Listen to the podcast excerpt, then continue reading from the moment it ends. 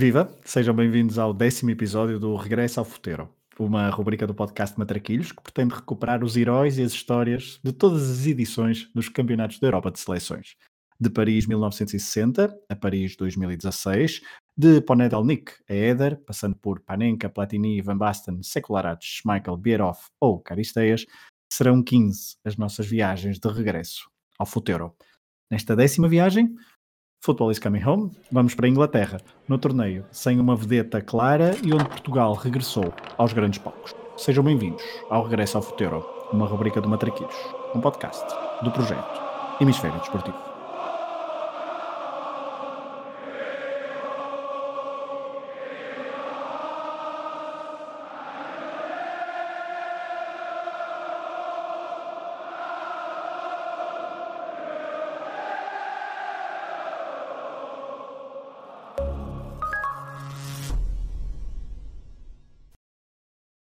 Rui. Olá, Fragoso. Deixa-me fazer-te uma pergunta antes de. Já te estou a roubar Certo. a palavra. Mas Nada. no, no episódio anterior, do Euro 92, o, o Uhum. Miguel foi um. O Miguel foi a Dinamarca, não é? Que ele apareceu como convidado e, e ganhou, ganhou o torneio. Eh, Pergunto se isso faz de mim a Jugoslávia. Eu acho que fazer de ti a Jugoslávia acho que é, só é um elogio, porque aquela geração, aquela geração talentosa de, de jugoslavos no, no início, no final dos anos 80 e no início dos anos 90 é super talentosa e eu não, não, eh, não tenho outro adjetivo para ti, portanto, acho que acho que fazer de ti a Jugoslávia não é nada mau.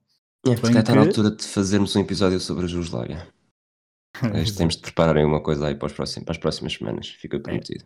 Exato, noutra, noutra rúbrica, eh, que não o regresso ao futuro, porque lá está, estamos aqui num, num período no europeu onde eh, a história da política, económica e social também se vai intercruzilhando nesta, nesta, neste torneio, e aqui temos um torneio também já com algumas novidades, mas antes, Rui, perguntava-te, este foi o teu primeiro europeu ah, com memória nítida, não? Não, foi, por acaso foi o Euro 92. Ai, ai, do Euro 92 já tens memória nítida? Pensei Já, já, já. tinhas suficiente, ok, de, de chegar à casa dos meus avós depois da escola, mal se sabia se, em que dias é que havia jogos e que dias é que não havia, mas a, a Dinamarca foi mesmo a minha primeira grande paixão, sobretudo pelo equipamento Uhum. eh, e também pelo, pelo Schmeichel, eh, mas, mas sim, foi, foi o seu primeiro grande momento. Já tinha sete anos também, não é? Sim, então posso dizer que este foi o teu primeiro grande momento de Portugal numa fase final. Pronto, emendando. Sem dúvida, sem dúvida, dúvida. é isso. É isso. A não ser que queiras falar do Mundial 91, de sub-20. Essa é que Eh, acaba por ser a minha grande primeira memória desportiva. Ok, ok. Só para contrariar as minhas perguntas, acho que vou, vou abandonar esta estratégia e vamos começar a falar, mas é do Euro 96, sem, Manda vir. eh, sem, sem meter memórias pessoais.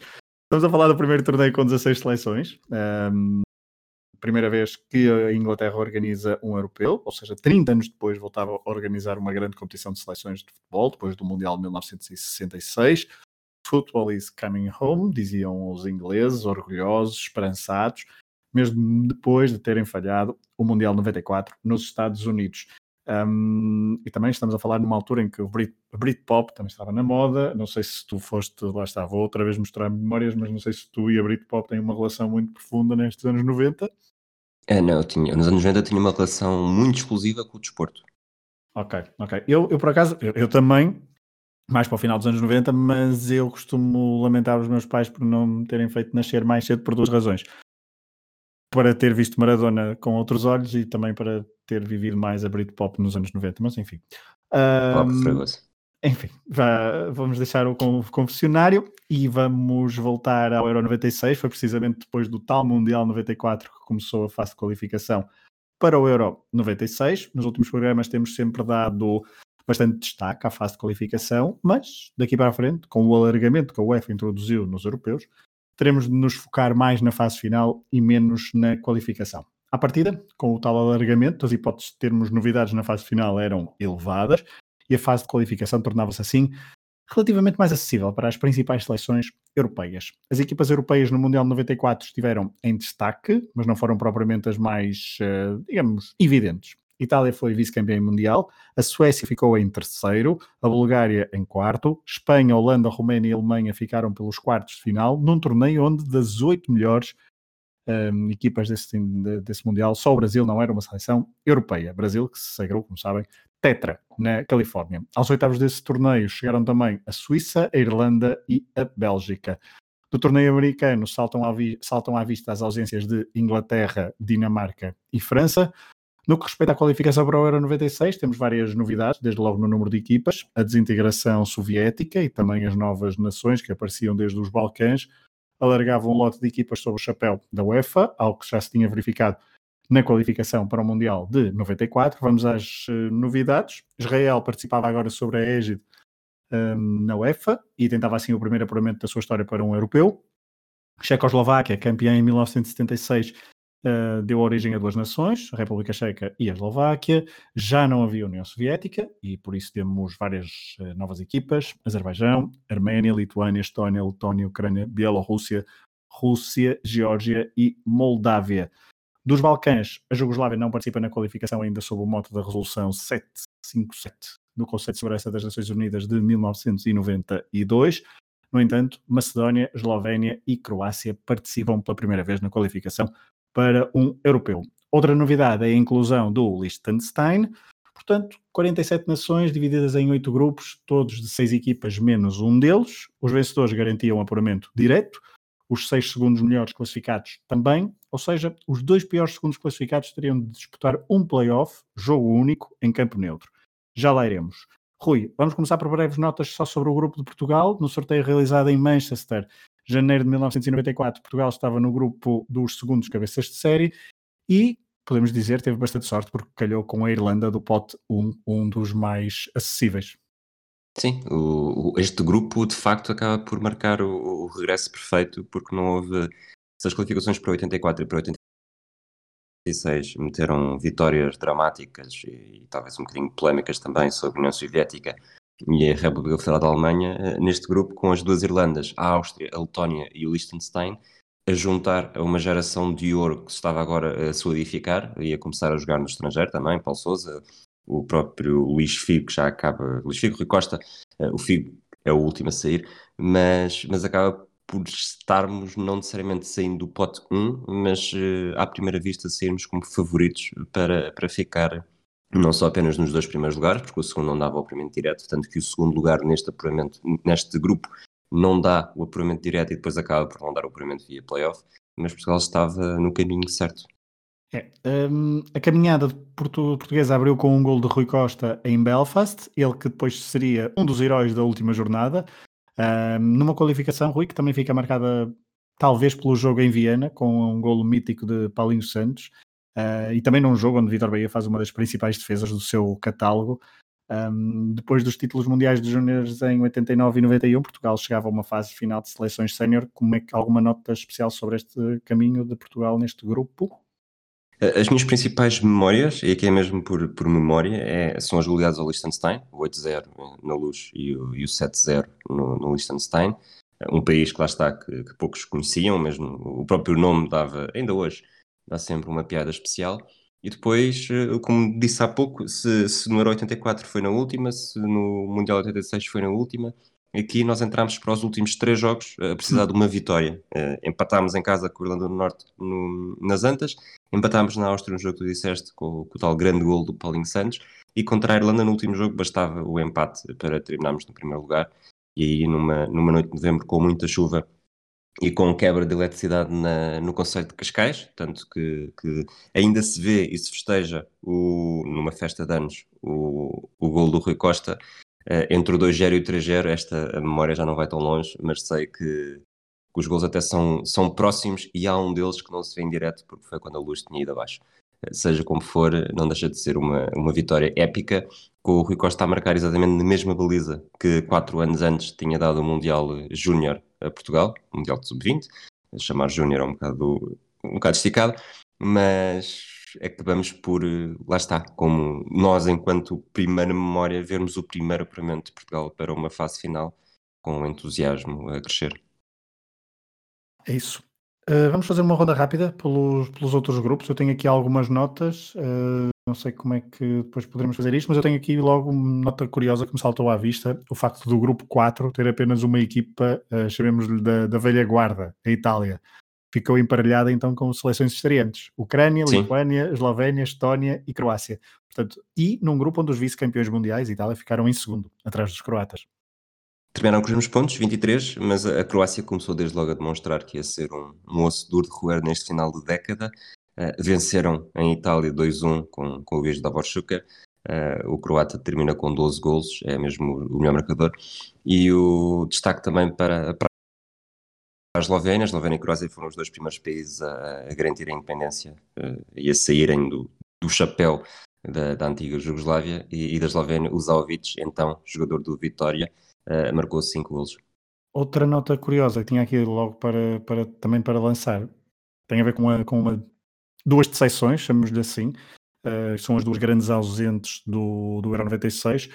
Um, tinha aqui a Suécia, que tinha sido terceira classificada no Mundial 94, e também a Bélgica, um, embora o, o, grupo da Suécia fosse mais acessível do que o dos belgas.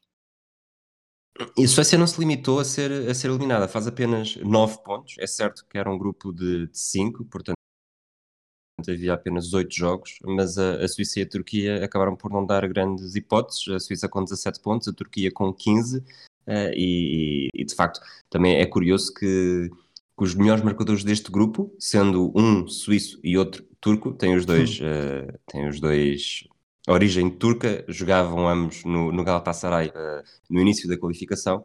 Hakan Sukur faz 7 pela Turquia e o Kubilay Turk Ilmaz faz 5 pela Suíça. Uh, neste grupo também há um facto curioso, que eu sei que, que já demos os dois por isso, um, durante o jogo Suécia-Suíça, que foi depois do, de um dos testes uh, nucleares do, de França no atol de Mururoa, no Pacífico, o jogo foi disputado, foi disputado no dia seguinte e o Alan Suter, que tinha sido uma das, das figuras da Suíça no Mundial 94, exibiu durante o hino uh, um, ele e vários jogadores da Suíça, porque o, o, papel tinha de, ser, tinha de ser aberto, uma inscrição a dizer Stop it Chirac uh, para, para garantir ou para protestar, como um protesto que depois se estendeu também ao mundo inteiro contra os testes. Um, dos protestos políticos do, do mundo, do, dos últimos anos no, no, futebol, mais relevantes e se calhar, não, não digo esquecidos, mas que por vezes não, não, não teve o impacto e se calhar não tem o impacto na memória coletiva de muitos. Um, tu já falaste que o melhor marcador foi Davor Schuker com 12 gols, Tony Poster ficou em segundo com 11, Stoichkov com 10. Uh, eu há pouco falei da Bélgica que num grupo 2 atrás, ficou atrás da Espanha e da, da Dinamarca, um, era uma seleção belga em claramente contraciclo àquilo que tinha desenvolvido nos anos 90. 80, desculpa. Sim, estava, estava. Lá está, tu falaste, falaste de surpresas e de facto a Suécia, a Bélgica e mesmo a Irlanda, a Suécia e a Irlanda são as duas seleções do, do pote 1 do sorteio que, que não são qualificadas, mas apesar de tudo não diria que há uma enorme surpresa. Eu acho que o Euro, o Euro, o Euro 96 acabou por ter, ok, podia haver ali uma, uma mudança em vez da Turquia, se fosse a Bélgica ou a Suécia não haveria grande choque, mas foi o, foi o tamanho perfeito e o suficiente para não há nenhuma seleção no Euro 96 que nós achemos que ou fora do Euro 96 que nós achamos uhum. que não merecia. A Bélgica estava em queda, a Dinamarca, não estando no Mundial 94, não deixava de ser a campeã europeia em título. A Espanha domina completamente este grupo, termina com, com 26 pontos, uh, sofre apenas 4 golos. Uh, a Dinamarca já com o Laudrup de regresso Uh, e Kim Wilford, um dos heróis de 92, uh, eh, a marcar 5 gols foi na marca da Dinamarca. Portanto, também não há aqui necessariamente uma surpresa. Eu acho que está tudo. Foi, foi toda uma qualificação muito, muito arrumadinha. Sim, falaste da Espanha com 26 pontos, que juntamente com a Rússia, também com 26, foram então as seleções que mais pontos eh, fizeram, ambas em grupos de 6 pontos. Por outro lado, Estónia e San Marino foram as únicas nações a não uh, pontuar. A Noruega até ficou relativamente perto uh, da, da, qualificação, talvez a que tenha ficado mais perto de uma qualificação direta num grupo onde tinha República Checa e Holanda. Queres dar mais alguma nota? Não, temos falar do playoff, não é? Exato, é isso. Antes de, ir ao, antes de irmos ao playoff, um, e já, depois daqui a pouco já faremos um resumo de todas as seleções apuradas quando falarmos do, do europeu, mas, mas já podemos, se calhar, vamos já dizer antes do playoff. Uh, no grupo No grupo 1, Roménia e França, apuradas. No grupo 2, Espanha e Dinamarca. No grupo 3, Suíça e Turquia. No grupo 4, Croácia e Itália. No grupo 5, República Checa e Holanda. No grupo 6, Portugal. No grupo 7, Alemanha e Bulgária. No grupo 8, Rússia e Escócia. Eu há pouco disse República Checa e Holanda. A Holanda não se apurou diretamente, porque vamos então ao playoff, onde, em Anfield Road, um, a 13 de dezembro de 1995, no tal jogo único em território neutro, Holanda e República da Irlanda uh, se defrontaram para uh, o apuramento para o Mundial, para o Europeu de 1996 e uh, foi nesse jogo então, Rui, que Patrick Kluivert, campeão europeu de clubes com o Ajax em maio desse ano, bisou Uh, no jogo, a Holanda venceu por 2-0 e num jogo onde em, um, é, quer dizer, isto em 2021 até nem é muito estranho estarmos a falar de playoffs a, a jogo único depois de, da qualificação para, para o europeu, portanto não, não, não, não fica muito estranho, mas naquela altura era uma relativa novidade e a capital irlandesa nessa noite foi claramente Liverpool, dado o número, o número de adeptos que acorreram à cidade. É, mas tinham, tinham uma, uma tarefa muito inglória, porque provavelmente teriam tido mais hipótese de, de, vencer o grupo ou ser um dos melhores segundos com Portugal do que estar a defrontar uma Holanda que, que este jogo é em 95 ainda. Uh, nem todos estavam no Ajax, uh, mas, mas quando mas na final da Liga dos Campeões de 95 uh, eh, estavam nove jogadores, portanto, deste, deste 11 que a Holanda de Dink utilizou contra a Irlanda de início, nove jogadores tinham sido campeões europeus pelo Ajax, portanto era uma tarefa muito inglória.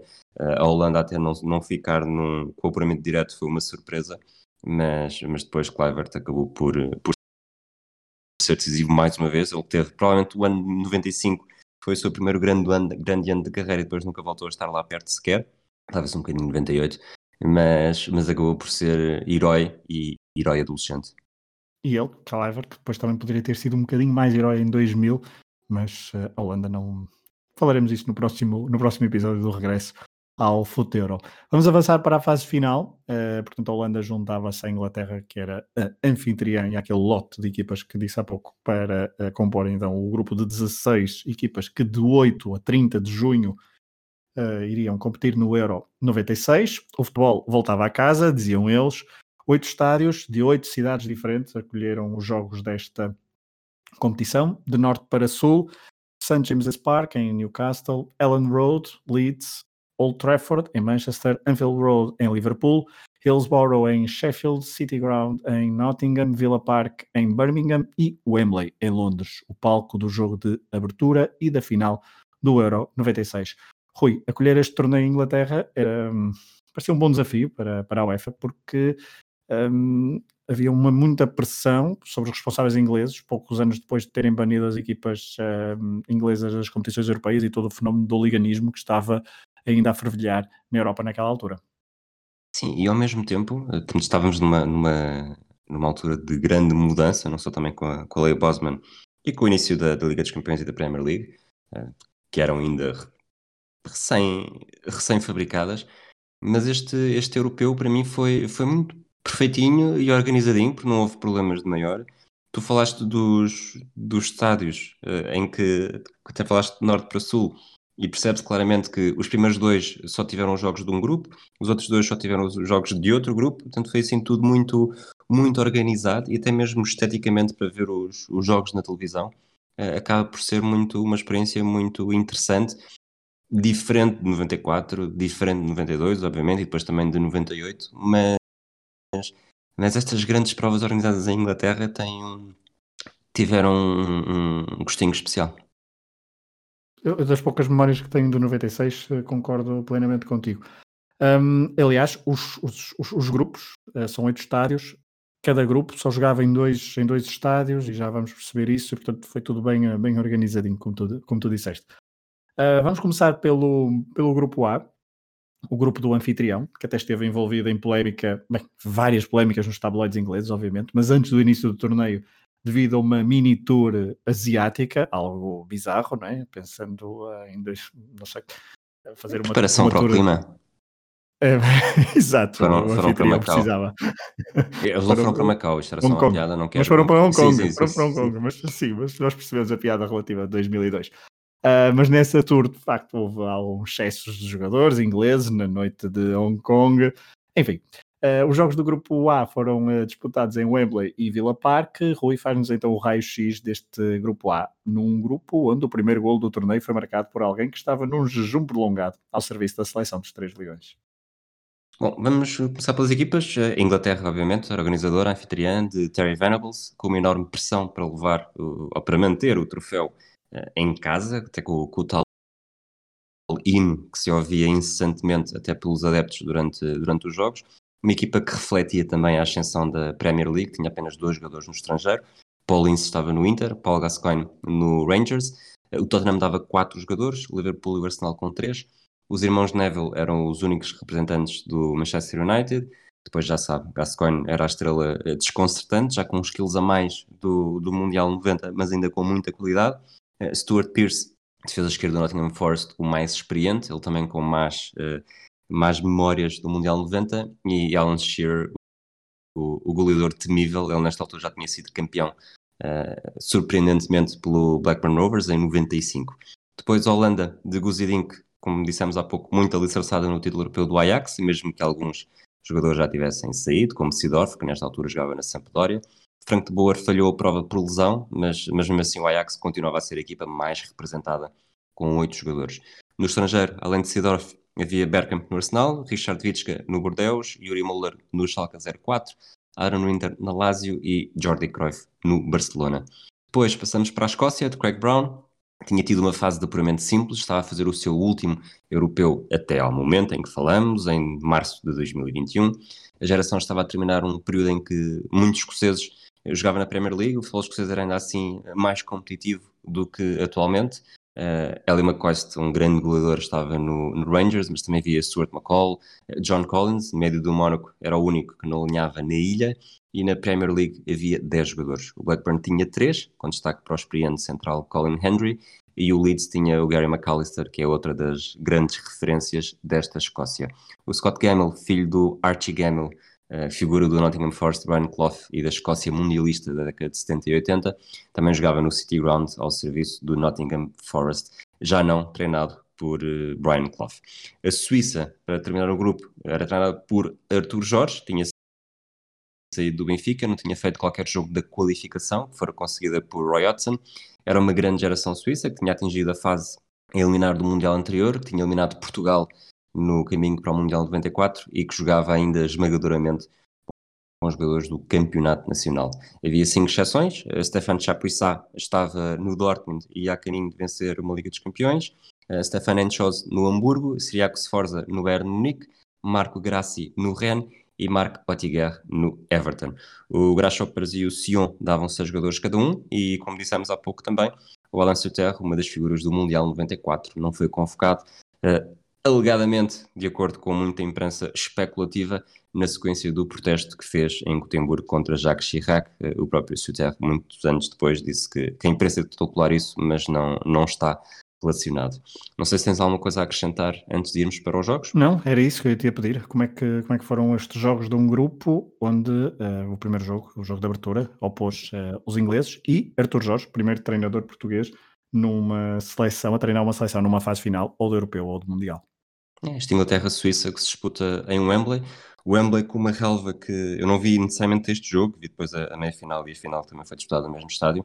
E, e é incrível como o efeito que se dá na relva torna um, consegue tornar um, um, estádio ainda mais mítico, porque hoje em dia, não sei se repararam, nós temos quase um, temos quase um, um formato único de, das, das célebres linhas de relva que se conseguem ver, tanto que até à marca de penalti normalmente há duas, portanto, se é dos, dos 11 metros, se o penalti é nos 11 metros, normalmente há 5 metros e meio por cada, por cada linha, eu sei que agora estou a entrar aqui numa fase um pouco mais geek, e, e se nesta altura, se hoje em dia há duas faixas de relva até à marca do penalti, eh, o Wembley estava feito de forma a haver seis faixas de relva, portanto era tudo mais curto, o teu futebol até parecia eh, ainda mais diferente do que era quando comparando 96 com 2020, 2021. Uh, o jogo termina com um empate, o Kubilay Ilmaz, o tal suíço de origem turca, empata de penalti a 7 minutos do fim, já depois do Alan Shearer ter inaugurado o marcador. Uh, de qualquer forma, a Inglaterra dominou o grupo, somando dois triunfos seguros, com destaque para um golaço de, de Paul Gascoigne, com um festejo mítico, a condizer que, na verdade, acaba por ser uma, uma referência a uma das polémicas uh, anteriores. Uh, estava a golear a Holanda por 4-0 na última jornada, num resultado que garantia o apuramento no, no desempate contra, contra a Escócia. Tanto a Escócia beneficiava deste 4-0 contra a Holanda, mas eh, lá está, a Holanda e a Escócia terminaram ambas com 4 pontos, tinham empatado 100 golos na estreia, mas um gol de Patrick Kluivert, lá está, sempre ele. A Inglaterra a 12 minutos do fim, eh, a Holanda perde por 4-1, mas esse gol acaba por fazer toda a, toda a diferença, porque as equipas terminam, equipas Holanda e Escócia na luta pelo segundo lugar, terminam com a mesma diferença de golos, mas a Holanda marca 3, enquanto a Escócia só conseguiu marcar por Ellie McCoy na derradeira jornada contra a Suíça. Uh, Arthur Jorge, muito criticado ainda antes do europeu começar, uh, só marcou mesmo de, a equipa dele só marcou mesmo de penalti na estreia, depois somou derrotas por 2-0 com a Holanda e por 1-0 com a Escócia. Vamos ao grupo D, ao grupo Portugal, já voltamos ao Rui para falar do, do grupo B. Vamos avançar então para o grupo Portugal, onde for, os jogos foram todos em Sheffield e em Nottingham. Seleção das esquinas calhou com o campeão europeu em título, a Dinamarca, e também com os estreantes Croácia e Turquia. Um grupo que, na teoria, fazia sonhar uh, com a passagem aos quartos, porque não havia nenhum grande tubarão na, no caminho da equipa de António Oliveira. Uh, um equipamento da seleção Olympic, números gigantes nas costas. Rui, algum comentário a este equipamento? Muito horrível. Mas como era a primeira vez, a minha primeira vez, perdoa-se tudo, mas muito horrível confere. Uh, começando desde já pelas escolhas do selecionador nacional, uh, algumas surpresas no lote de 22 jogadores, desde logo Hugo Porfírio, jogador do Sporting, emprestado à União de Leiria em 95-96 e que brilhou também ao longo dessa época ao serviço da seleção de sub-21 ou de esperanças, como se costumava dizer na altura. Porfírio foi convocado sem ter qualquer internacionalização A. Não houve, então, para além desta, grandes surpresas ou ausências. Uh, nesta altura, Futre, por exemplo, tivera a época inteira lesionado, ele que ainda chegou a jogar a segunda parte frente à Letónia, na qualificação para o Euro 96. Na baliza, Bahia era indiscutível. Neno, que participou em quase todas as convocatórias da seleção durante a qualificação, não foi convocado. As escolhas para segundo e terceiro guarda-redes foram Alfredo e Rui Correia. Na defesa, João Pinto, mais internacional de sempre à época, lateral do Porto com 34 anos e meio, também não foi opção de Oliveira, o mesmo se passando com Jorge Costa, central do, na altura, bicampeão nacional Futebol Clube do Porto. Portanto, Oliveira levou os centrais Couto, Helder, um, Helder Cristóvão e Paulo Madeira. Os laterais Dimas, secretário e Paulinho Santos, que era um todo terreno desta equipa, mas foi pensado para lateral nesta comitiva do Euro 96. No meio-campo, Tavares, Oceano, Paulo Souza e Rui Costa. Nas alas, uh, muitos extremos: Pedro Barbosa, Folha, Porfírio, Vitor Paneira, Luís Figo. E depois no ataque, João Vieira Pinto, o Cadete, Domingos Paciência e Ricardo Sapinto. Rui, só um pequeno comentário. Uh, eu disse o que é que eu disse? Hugo, o Cadete? acho eu. Okay. Sim, provavelmente foi o do Porfírio. Que está no Exato. Uh, Rui, eu ia-te só pedir um comentário. Uma equipa muito ofensiva no papel, um, e lá está, tirando aqueles nomes de Neno, João Pinto, Jorge Costa, ou até Rui Barros, se calhar, uh, não se pode dizer que tenha havido uma grande ausência nas opções de Oliveira, de Oliveira, e nem mesmo estas podem ser consideradas escandalosas em 1996. Pois é, é preciso estar a interpretar muito isto. Tendo, 96 foi um ano, é um ano muito difícil porque essa geração de, de João Pinto uh, começa, começa a sair, tanto que, olhando para os, para os jogadores mais experientes dos que estão no, neste, neste europeu, uh, Vitor Paneira 44 jogos, uh, Bahia 41, Oceano 40, o Oceano ainda está para 98, o Bahia também, o Paneira perde um pouco, perde um pouco o comboio, depois João Pinto tinha 24 jogos apenas, Figo 27, portanto percebia-se claramente que isto era uma nova geração que estava a entrar e, e sendo uh, a chamada geração de ouro, era uma geração de ouro que ainda tinha muitas gorduras para cortar. Tu olhas aqui para, este, para estes jogadores convocados, uh, Alfredo, Rui Correia, uh, mesmo Tavares, não estou, não estou por em causa, mesmo Folha, uh, o Porfírio, não estou não pondo em causa o, o que mereceram estar nesta convocatória, uh, percebe-se que nos anos seguintes, quando apareceram outros jogadores de, de enorme qualidade também, uh, não foi com surpresa nenhuma que, que tenham acabado por, por ser descartados e serem substituídos por jogadores com mais peso e que depois acabaram por ser também mais influentes no, nos, nas fases finais seguintes. É isso mesmo, concordo a 100%. Um, Embora uma... não em 98, porque essa fase final foi, foi... Foi trágica. Bom, com o personagem uh, Arthur Jorge. Cinco jogadores do Porto, três do Benfica, três do Sporting, cinco jogadores alinhavam no estrangeiro. Figo, Paulo Sousa, Fernando Couto, Rui Costa e Jorge Cadete, e não o Cadete. Uh, deste lote de 22 jogadores, Alfredo, Rui Correia, Paulo Madeira e Vítor Paneira foram os únicos a não participar em qualquer um dos quatro jogos que Portugal realizou em Inglaterra no Euro 96. Ou seja, Oliveira até rodou bastante a equipa, principalmente nas substituições que fez ao longo dos jogos. Isto porque a base foi praticamente a mesma. Bahia, Couto e Helder uh, como defesas centrais, Dimas do lado esquerdo, secretário barra Paulinho Santos do lado direito, um fez dois jogos, o outro fez outros, os outros dois. Uh, no meio campo, Paulo Souza e Oceano, Figo, Rui Costa e João Vieira Pinto, depois no ataque, Ricardo Sapinto. Podemos dizer que este foi o 11 base da seleção, com uma outra diferença, nomeadamente uma titularidade de Folha e as constantes saídas de Sapinto, duas vezes ao intervalo, por exemplo, para dar lugar ou a Cadete ou a Domingos Paciência. Vou, indo para a Dinamarca, campeã em título, uh, desta vez com os dois irmãos Laudrup, uh, o regresso de Michael, um, apesar do selecionador ainda ser o conservador Richard Moller Nielsen, que uh, continuará ao comando mesmo depois de falhar o apuramento para o Mundial 94, mas ele que já tinha confirmado a sua saída para orientar a Finlândia após este europeu de 1996. A média de idades era bastante elevada, dos 22 jogadores dinamarqueses, 20, quase praticamente 29 anos. As estrelas, Peter Schmeichel indiscutivelmente. Depois havia uma nova geração com, uh, por exemplo, Thomas Elveg, Uh, Henrique Larsen e os irmãos Laudrup também poderiam ser consideradas, obviamente, as estrelas deste, deste grupo. O ambiente na comitiva dinamarquesa, segundo os relatos da época, era, uma, era algo tensa, o ambiente era algo tenso, aliás. Uh, os Laudrup, outra vez os Laudrup e outra vez o selecionador, não eram grandes amigos, isso, esse ambiente passava para toda a comitiva. Kim Vilfort, o herói do último europeu, estava, chegou, chegou a este, este europeu muito limitado fisicamente e para terem uma ideia um pouco da revolução da equipa de 92 para 96, dos 19 jogadores utilizados pelo menos um minuto nos três jogos do Euro 96, apenas 5 foram campeões da Europa um, ou eram campeões da Europa em título. Croácia, primeiro grande torneio, mas o futebol croata estava longe de ser desconhecido ou inexperiente. Selecionador eh, controverso Miroslav Blazevic, 61 anos, experiente, com algum nome na Europa do futebol, ele tinha treinado o Nantes em três, tempor três temporadas no início dos anos 90. Vários jogadores campeões do mundo de júniores em 87, ainda com a Jugoslávia, Davos Šuker, Boban, Prozinecki, Igor Stimac, Roberto Iarni, por exemplo.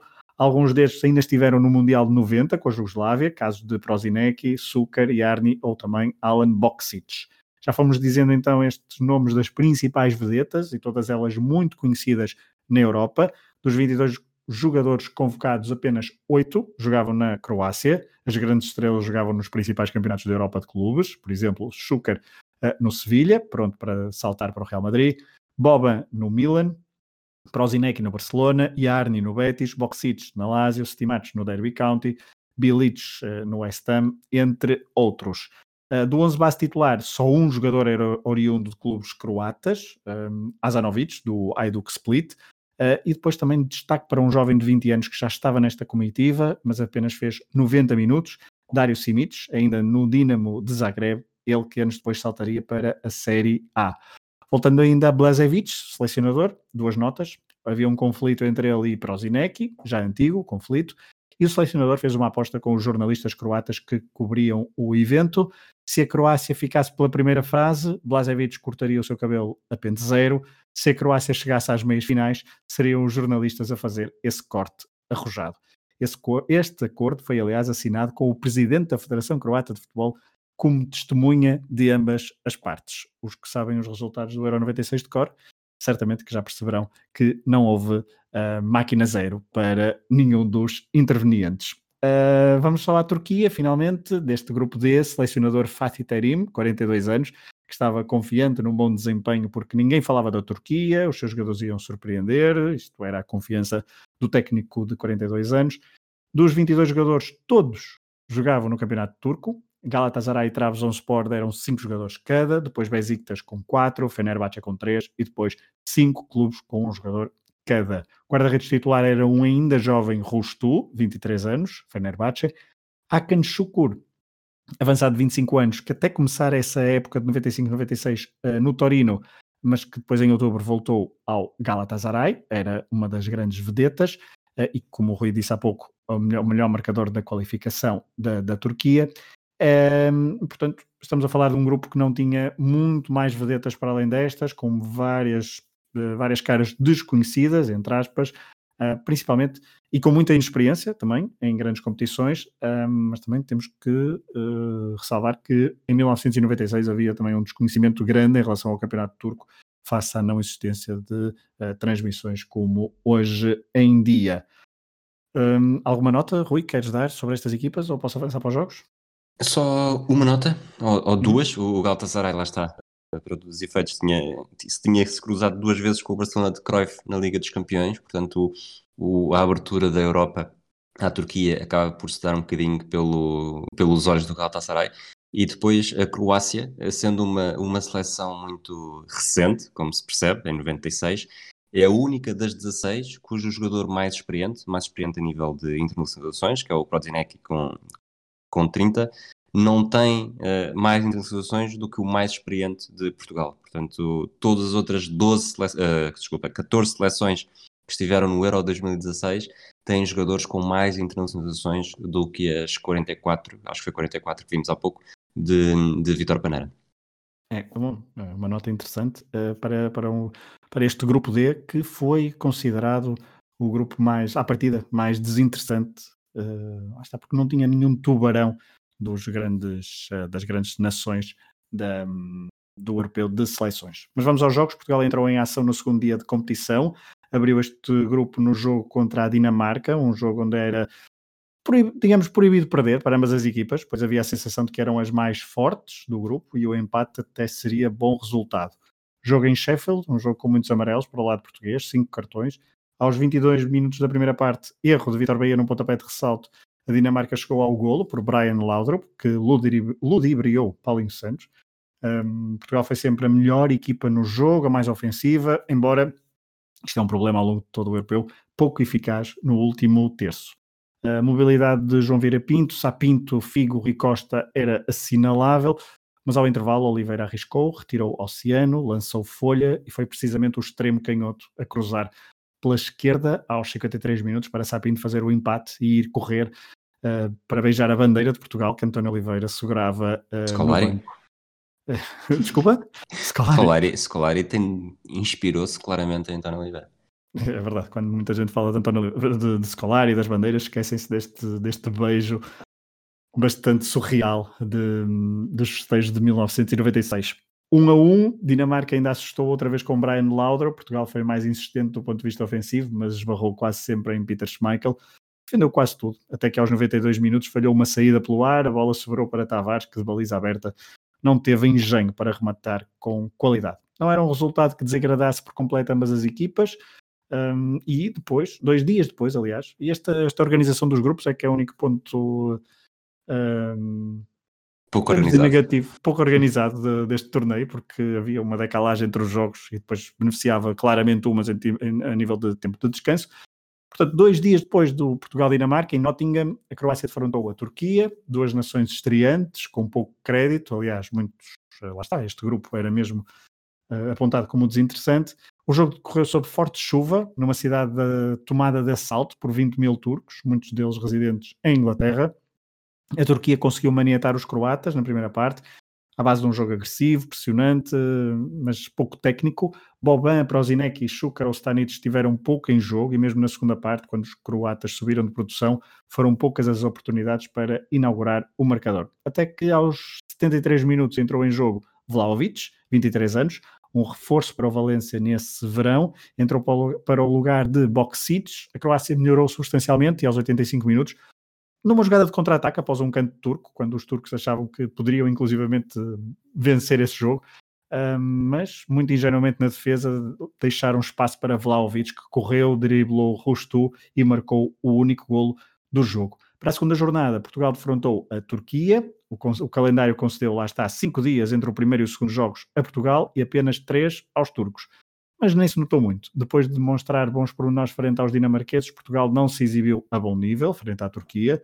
Beneficiou da tal inocência dos turcos no último terço. Oliveira desta vez apostou em folha de início, depois de, dos bons resultados na segunda parte frente à Dinamarca, mas ao intervalo teve de corrigir e lançar Tavares para o seu lugar, para recuperar ali o meio-campo, que tinha sido completamente perdido para os turcos, que tinham rematado várias vezes a baliza de Bahia, mas praticamente sempre sem direção. Portugal, na primeira parte, teve uma clara oportunidade por Sapinto, depois de uma tremenda jogada de Rui Costa pela direita. Helder Cristóvão também desperdiçou uma boa oportunidade. Na segunda parte, mais do mesmo, embora os turcos não tenham conseguido tanto volume ofensivo, a verdade é que Portugal raramente foi perigoso. E aos 66 minutos, com ressaltos pelo meio, Fernando Couto, de pé esquerdo, à entrada da área, rematou para o fundo da baliza de Rustu. Golo, mortal à frente e, obviamente, beijo na bandeira de Oliveira. 1-0, resultado que se manteve até ao fim. Desculpa, esse beijo na bandeira de Oliveira eh, pode parecer um bocado, um bocado uh, pornográfico, mas desculpa, foi mais forte do que eu. ok, eu também disse, eu pensei, mas eu avancei logo à frente. Bom, 1-0, um esqueçam o beijo de Oliveira. Uh, resultado que se manteve até ao fim. Os turcos estavam eliminados. Portugal iria decidir tudo na última jornada, mas estava praticamente apurado. Porque os croatas venceram convictamente, uh, convictamente e convincentemente os dinamarqueses por 3-0. Ao intervalo até estava 0-0, mas os dinamarqueses voltaram a demonstrar muitas limitações ofensivas. Croácia dominou o jogo todo, fez uma segunda parte de luxo e tudo começou aos 54 minutos, quando Mark Batá assinalou o penalti de Peter Schmeichel sobre Mário Stanic, ex-jogador do Benfica. Schuker bateu Schmeichel, colocou justiça no marcador. A Dinamarca teve de, atacar, de atacar mais, houve mais espaço para aparecerem os craques croatas. Aos 82 minutos, Schuker pela esquerda cruzou para aparecer Boban, 2-0, e já nos 90 minutos dá-se um dos momentos do torneio e um dos golos mais bonitos de sempre da história dos europeus, uh, com uma história curiosa, vamos puxar a fita só uns minutos atrás, uh, Davor Schuker, já depois do 2-0 e com a Dinamarca a arriscar tudo por tudo, recebeu a bola no meio campo, driblou um defesa com o seu pé esquerdo e logo a seguir à linha central do campo, uh, mas bem perto da linha lateral, ali pela esquerda, tentou um chapéu épico. Peter Schmeichel, adiantado, teve de se aplicar para salvar a bola mesmo em cima da linha. E, muito curioso, é o, fa o facto de Peter Schmeichel, num gesto de desportivismo, a ter cumprimentado à distância uh, Davos Schuker pela tentativa ousada, reconhecendo então a categoria do avançado croata. Poucos instantes depois, a Dinamarca tem um canto pela esquerda e Peter Schmeichel resolve subir à, à área uh, para tentar o golo, que na altura daria o 2-1. Um, dessa, desse canto, há uma, até uma breve confraternização entre Peter Schmeichel e Davor Schuker, que era o seu marcador direito, portanto estavam os dois a fazer uh, par, cumprimentaram-se outra vez, agora mesmo cumprimento direto e caloroso. O canto é marcado à maneira curta, o guarda-redes fica desesperado, Peter Schmeichel fica desesperado porque a bola nunca chega à área e depois até é um fora de jogo, marcado ao avançado de Dinamarca. O guardião do Manchester United tem de seguir uh, a sprintar para a baliza. Os croatas tentam o rápido contra-ataque. Davor Schuker recebe a bola pela esquerda. Desta vez não tenta logo o remate. Progride um pouco com a bola no, no terreno, então com a bola colada ao pé, e ao entrar na área ali pela esquerda, marcado por um defesa dinamarquês, mesmo assim dava ao Schuker ver, uh, ver Peter Schmeichel adiantado, pica a bola uh, de forma extraordinária por cima do, do gigante uh, dinamarquês que guardava a baliza, um gol do outro mundo de classe mundial. 3-0, a Croácia estava nos quartos de final, a Dinamarca precisaria de um milagre na terceira jornada, milagre esse que não aconteceu, 19 de junho, a Dinamarca necessitava de ganhar por muitos a Turquia, esperar uma derrota de Portugal frente aos já apurados croatas, pois o goal, o goal average era desfavorável à campeã em título. A Dinamarca ao intervalo estava 0-0 com os turcos e a seleção de Fatih Terim foi bem melhor, mas falhou na busca pelo seu primeiro golo em fases finais de europeus. Depois, na segunda parte, embora sabendo que as notícias vindas de Nottingham eram más, a Dinamarca marcou três golos. Brian Laudrup bisou, Alan Nilsson fez outro golo, 3-0, a Turquia saiu com 0 pontos, 0 golos marcados, 5 sofridos. A Dinamarca, com 4 pontos, campeã em título, foi eliminada porque, lá está, à mesma hora, em Sheffield. Portugal fez um jogo irrepreensível frente aos croatas. Uh, Blazevic, selecionador croata, poupou vários jogadores, o que até originou alguma polémica. mas é algo natural para quem já tinha a qualificação assegurada, embora não o primeiro lugar, e isso poderia ser muito importante. Schuker, Stanic, Boksic, Shazanovic, Boban Ostimac, por exemplo, não foram titulares, e ele até que uh, rodou o guarda-redes. Uh, Ladic não foi titular neste jogo. Portugal entrou com a fórmula habitual, com o Oceano no meio campo ao lado de Paulo Souza. Uh, secretário desta vez foi titular porque Paulinho Santos estava castigado com duplo amarelo, depois de, de, ver então o duplo amarelo nos dois primeiros jogos. E foi mesmo secretário a estar em evidência aos 4 minutos, quando fez uma bela jogada pela direita, após combinação rápida com João Vieira Pinto. Secretário cruzou para Figo, que sozinho amorteceu de peito e empurrou com o pé direito para o fundo da baliza. Aos 32 minutos, Figo marcou um canto pela direita e após alguns toques na bola dentro da área, a bola sobra para João Vieira Pinto, que faz o 2-0. Portugal controlava a partida, estava bem no encontro. Ao intervalo, Oliveira até faz descansar Sapinto para dar lugar a Domingos Paciência, melhor marcador do campeonato 95-96. E foi ele, também já com Pedro Barbosa e Tavares em campos, que fez um, o 3-0 final, numa bela jogada pela esquerda, após erro do central croata. Portugal ficava assim em primeiro lugar no grupo, teria de esperar pelos jogos dessa noite um, para saber quem seria o seu adversário nos quartos de final, adversário que viria do grupo C, do qual falaremos daqui a pouco. Rui, vamos ao grupo B, onde estavam duas equipas de leste que fizeram um ótimo Mundial e os dois finalistas do Euro 84. Começamos pela Bulgária, de Dimitar Penev, que tentava dar seguimento ao espetáculo dado no Mundial 94, mas foi mais difícil, apesar de ainda contar com uma geração verdadeiramente sensacional. A comitiva portuguesa estava reduzida a Jordanov, uma vez que Balakov tinha assinado pelo Stuttgart, Kostadinov estava no Bayern Munique e tirando isso, ainda havia Stoichkov, que estava a fazer uma temporada de exílio no Parma, e Jordan Letchkov no Hamburgo. É era uma geração mais envelhecida, eh, incapaz de se renovar, com apenas cinco jogadores no futebol búlgaro. Nenhuma equipa dava mais do que dois jogadores, o Slavia de Sofia e o Hamburgo, e havia jogadores espalhados pela Áustria, Inglaterra, Alemanha, Grécia, Itália, Portugal, Escócia, Espanha e Turquia. No grupo que, que eu sempre apelidei dos grandes números 10, o 10 búlgaro era vestido por, por Balakov, sabendo que Stoichkov se mantinha sempre fiel ao seu 8. A Bulgária, há bocado não, não destacámos muito, mas chegou este grupo, ou chegou à qualificação depois de ter havido uma, uma pequena desforra com a Alemanha depois do, dos quartos de final, dos oitavos de final do Mundial, no, dos, dos quartos de final, peço desculpa. Sim, do Mundial 94. Depois, eu digo isto porquê? Porque a Bulgária uh, reencontra-se com a França, do célebre gol de, de Kostadinov no apuramento para o Mundial 94. Era uma França de Aimé Jacquet, regressava às fases finais, lá está, depois da desilusão, e tinha a Bulgária no grupo para conseguir a vingança. Era uma geração que se estava a moldar para vencer Mundial 98 e Euro 2000, como tu e o Tomás da Cunha falaram num, num dos últimos Football of Fames, e a maior parte dos seus jogadores atuava ainda no campeonato gaulês. As exceções eram Christian Carambeu, que estava na Sampdoria, Marcel Desailly no Milan, Didier Deschamps na Juventus e Jocelyn Angloma no Turino. Gênios como Djorkaeff e Zidane jogavam respectivamente no Paris Saint-Germain e no Bordeaux. O Paris Saint-Germain era a equipe mais representada, além de Djorkaeff havia ainda o guarda-redes que tu não gostavas nada, Bernard Lama, o defesa Alain Roche, o médio Vincent Guerrin e o avançado Patrice Loco, que tinha sido campeão com o Nantes, defrontado do Foco do Porto pelo Nantes e nesta altura já tinha mudado para Paris. Eh, o Mónaco tinha quatro uh, jogadores, com destaque para Fabien Barthez e Lian Thuram. A camisola 10 estava reservada para um Zidane com ainda muita diversidade capilar. Uh, Zidane era o jogador mais, mais jovem da comitiva, com 23 anos. A ausência de Cantona era a grande surpresa e também polémica, tendo em conta o desempenho do futebolista no Manchester United e tendo em conta que o europeu ia ser disputado em Inglaterra. Depois passamos pela Roménia, a Roménia de Angel Jordanesco, também vinha de uma excelente campanha nos Estados Unidos, prometia muito.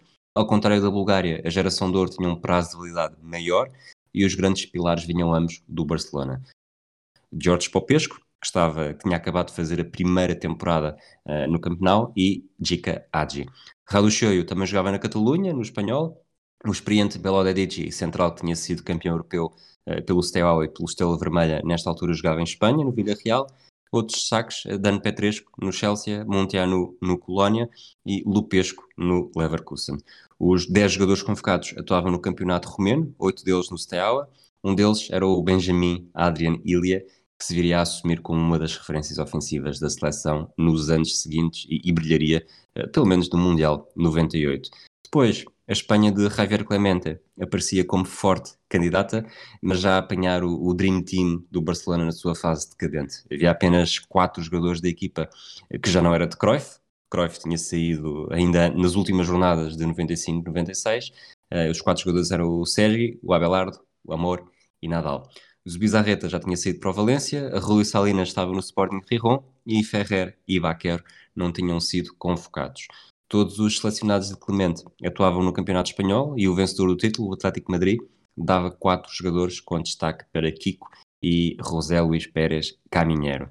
O Real Madrid era a equipa mais representada com cinco jogadores, com Hierro em posição de destaque, e a camisola 10, aqui talvez seja a mais é fraquinha, estava reservada para Donato, do Deportivo.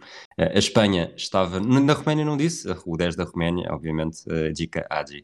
A Espanha estava num processo de renovação subtil, juntava aos trintões Zubizarreta, Donato e Julio Salinas, com cinco jogadores abaixo dos 25 anos.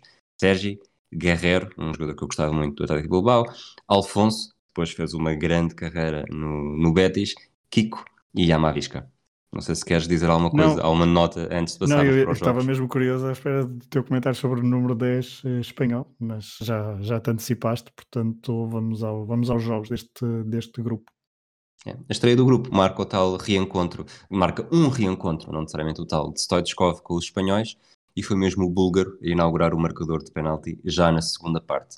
Uh, Alfonso empatou pouco depois e abriu caminho para que o vencedor do Roménia-França, o outro jogo da primeira jornada, partisse na frente do grupo. Um gol de Diogarri, na altura jogador do Bordeaux também, colega de Zidane, eles que tinham chegado à final uh, de uma competição europeia contra o Bayern Munique, foi suficiente para derrotar a Roménia em Newcastle. Stoichkov volta a marcar na segunda jornada, num jogo em que a Roménia perdeu 1-0 e percebeu que seria eliminada umas horas depois, durante o França-Espanha, que se saldou com um empate a um gol, graças aos tentes de Diorcaef e Caminero, este do espanhol, a 5 minutos do final. A última jornada foi palpitante, a Roménia estava eliminada, mas de resto havia muito por decidir.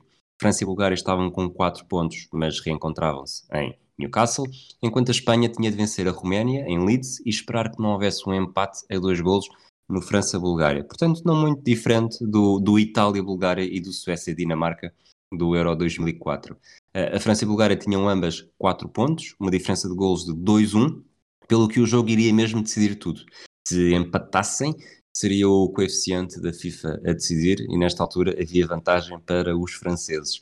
À entrada para os últimos 10 minutos estava toda a gente agarrada aos cabelos, a França vencia por 2-1, já com Stoichkov uh, a marcar um gol pela terceira vez em três jogos, e a Espanha empatava com a Roménia a um gol. Portanto, por esta altura, França e Bulgária seguiam em frente. Depois, Amor fez o gol espanhol aos 84 minutos e arrastou a Bulgária para o terceiro lugar, uh, numa altura que ainda estava 2-1. 1-2-2 uh, deixava os espanhóis de, de, coração aberto, mas a equipa de Clemente só conseguiu respirar mesmo de alívio quando Patrice Loco fez o 3-1 para a França em cima do minuto 90 e terminou com qualquer uh, reviravolta de, de última hora. Se no grupo B, então, houve um final bastante uh, apoteótico e de, e de pouco propenso a cardíacos, no, no, grupo C também, uh, já lá vamos. O grupo C que foi jogado em Old Trafford e Anfield Road, que, do, que dois estádios uh, engraçados para receber jogos de, de, um grupo só, apesar de, na maior parte dos jogos, estarem sempre a meia casa, estes dois estádios épicos do futebol inglês. Alemanha, principal favorita, Itália, vice-campeã mundial, mas que raramente se, dá, se deu bem se dá bem em europeus, tirando o Euro 68 em casa. A Rússia, a tentar continuar a tradição soviética nesta competição. E a República Checa, uma seleção talentosa, considerada outsider por, por alguns e como a mais fraca do grupo por outros. Enfim, comecemos pela Alemanha, selecionador Bertie Vogt, ele chegar à final do Euro 92, mas que no Mundial Americano foi surpreendido pelos búlgaros, lá está, nos quartos de final. Apenas dois jogadores jogavam fora da Alemanha, Stefan Kuntz no Besiktas e Oliver Bierhoff na Udinese. As estrelas ainda eram uh, Jürgen Klinsmann, Andreas Moller, Christian Ziga, Matthias Sammer ou um jovem Marcos Babel. Na baliza, uh, Ilgner não foi convocado, depois de três fases finais como titular, Mundial 90, Euro 92 e Mundial 94. O titular no Euro 96 foi Andreas Kopka, uh, guarda-redes do Eintracht Frankfurt, de 34 anos, que o Rui uh, gosta muito, e eu daqui a pouco já vou perguntar alguma coisa. Um, equipa base alemã nestes primeiros jogos. É muito difícil definir uma equipa base porque, como também vamos perceber, a Alemanha foi afetada muito por lesões e, e castigos, mas podemos dizer que a equipa base seria mais ou menos esta: Kopka, Sammer, Reuter, Elmer, Babel, Ziga, Asler, Moller, um, Eiltz, Klinsmann e depois o 11 jogador de ataque variou entre Kuntz, Bobic ou Bierhoff, mas houve mesmo muitas uh, dificuldades de Berti Vogt em definir um 11 titular ao longo do todo o torneio do Euro 96. A principal ausência, Lothar Matthaus, 35 anos, do Bayern Munique, o histórico da Mannschaft desde o Euro 80, ele que não foi convocado por estar em litígio com Berti Vogt, uh, reza a lenda, uma decisão apoiada por boa parte do grupo de trabalho, com Jürgen Klinsmann à cabeça. Mário Bassler, uh, só uma nota, Lothar Matthaus por acaso depois viria uh, a regressar à seleção alemã para o Mundial 98 e também para o Euro 2000, onde se despediria frente a Portugal. No próximo episódio falaremos disso. Mário Bassler também se lesionou nas vésperas do arranque do torneio, não recuperou a tempo de jogar no Euro 96, ele que nesse verão se transferiu do Werder Bremen para o Bayern Munique. Jürgen Kohler veterano central, lesionou-se aos 11 minutos do primeiro jogo, no joelho, e também não foi mais opção para Berti Vogts uh, no Euro 96. Passando para a Itália, que chegava como vice-campeão mundial e com Arrigo Sacchi, 50 anos, uh, como selecionador. Um, todos os jogadores convocados vinham de equipas italianas, com exceção de Donadoni, que começara a época no Milan, mas que já se tinha transferido para os Estados Unidos. Uh, Juventus e Parma com cinco jogadores cada, Lazio com quatro, Milan com três, uh, depois apenas com um uh, jogador a Udinese, Sampdoria, Roma e Fiorentina. O grande ausente, Roberto Baggio, na altura do Milan, tinha alguns problemas físicos, foi deixado fora da convocatória e houve várias, várias polémicas, circularam rumores sobre uma suposta discussão forte entre Roberto Baggio e Arrigo Sacchi e o melhor jogador italiano da década de 90, que falhara o penalti decisivo na final de 94, não foi ao Euro 96. Gianluca Pagliuca, do Inter, titular em 94, também não foi convocado. Peruzzi foi o titular, uh, Bucci e Toldo os seus suplentes. Maldini e Costa Curta ainda fizeram parte desta convocatória, ao contrário de Baresi, apesar de Baresi ainda ter feito 40 jogos pelo, pelo Milan em 95 96. Nicola Berti, Ben Arrivo, Daniele Massaro ou Giuseppe Signore são outros jogadores que jogaram vários jogos no Mundial 94, mas que não foram convocados para o Euro 96, que viu surgir uma nova geração de jogadores como Enrico Chiesa, Fabrizio Ravanelli, Del Piero ou Alessandro Nesta, embora nem todos tenham tido o mesmo tempo de jogo no Euro 96. A Rússia, depois do Mundial onde desiludiu Oleg Romantsev, 42 anos, pega na seleção russa, depois do ótimo trabalho no Spartak de Moscou. Salenko não foi convocado. Vários jogadores a jogar fora da Rússia, 11 em 22, ou seja, 50% dos jogadores jogavam fora da Rússia. Destaques vão para um, Kanchelskis, do Everton, Mostovoi, na altura no Strasbourg, Karpin, da Real Sociedade, Cherchesov, guarda-redes na altura do Tirol Innsbruck, ou Drobovolski, do Atlético de Madrid. Romantsev não conseguiu estabelecer um 11 base, houve várias polémicas entre ele e os jogadores, nomeadamente com o guarda-redes Karine, na altura do Chelsea, e também com o avançado Kiriakov, do Karlsruhe, que após, a meio do, do, da fase de grupos, foi mandado para casa. Por fim, República Checa, outsiders, como disse há pouco, eh, mas também lá está considerados das equipas mais débeis do torneio à partida. Dujan Urin, selecionador, 53 anos. Sete jogadores alinhavam fora da República Checa, cinco deles na Alemanha. Karel Poborski ainda estava no Slavia de Praga, mas nesse verão uh, sairia para Manchester, para o United. Miroslav Kadlec, Lubos Kubik, um, Irine Metz e Vaclav Nemechek uh, estiveram no Mundial de 90, seleciona, uma seleção então que misturava experiência com juventude, e esse Mundial de 90 uh, jogado ainda como Checoslováquia. Estrelas em ascensão, Pavel Nedved do Sparta de Praga, Poborski, Patrick Berger, que estava, Patrick Berger no Dortmund, Poborski, Smisser do Slavia de Praga, assim aqui é, e também Radek Bible, também do Slavia de Praga. Um, e não podemos esquecer que o Slavia de Praga foi semi, semifinalista da Taça UEFA em 95-96, perdendo com o Bordeaux de Zidane, Dugarry ou Lisa Razou nas meias finais Uh, Slavia de Praga que eliminou, por exemplo, a Roma nos quartos de final. Esse torneio foi depois conquistado a duas mãos pelo Bayern de Munique sob um, o Bordeus. Os jogadores já experientes como Peter Kova, guarda-redes um, dos checos, ou Pavel Kuka, avançado de 27 anos do Kaiserslautern, faziam então desta equipa uma espécie de equipa perigosa para adversários que não respeitassem o talento e a tradição do futebol checo nesta competição. Alguma nota sobre estas equipas, Rui? Falaste do, do, do Prefiro há pouco, ter sido convocado sem qualquer, eh, qualquer jogo pela equipa A. Aconteceu o mesmo com o Nesta em Itália, tanto que o Nesta vai ao Euro 96 eh, sem qualquer jogo pela seleção A. Também não joga no Euro 96, mas depois a carreira dele acaba por ser ligeiramente melhor do que a do Prefiro. Claro, é ligeiramente. Mas, mas só por um bocadinho. Vamos aos jogos do grupo C. Abriu com um Alemanha-República Checa. Uh, o que é que eu disse? República Checa, exatamente. Uma espécie de reedição da Chesca. final. Checa, exato. Czech Republic. Czech Republic. Portanto, foi este o jogo inaugural e era uma espécie, uma espécie da reedição da final de Belgrado em 1976, na altura RFA contra Checoslováquia. O jogo, uh, este jogo inaugural foi então onde Kohler se lesionou aos 11 minutos para dizer adeus ao europeu. Bertie Vogts não contou com o capitão Klinsmann, estava castigado, por isso optou por Bobic e Kuntz. O jogo foi em Old Trafford e, como eu disse há pouco, a meia, com a meia casa. Os cheques até entraram bem, mas uh, Andreas Kopka venceu os duelos com uh, Kupka, uh, com Kupka não, Kopka venceu os, os duelos com Kupka. Tu não gostas mesmo dele? Do Andreas? Não. Uh, enfim, mas a Alemanha depois impôs o jogo aos 32, da prime... aos 32 minutos da primeira parte já vencia por 2-0. Aos 26, Ziga, um dos melhores do encontro, avançou pela esquerda, puxou para dentro e à entrada da área com o pé direito fez 1-0. E depois aos 32 minutos, um gol muito semelhante, mas não agora de Christian Ziga, mas foi agora Andreas Moller, o protagonista.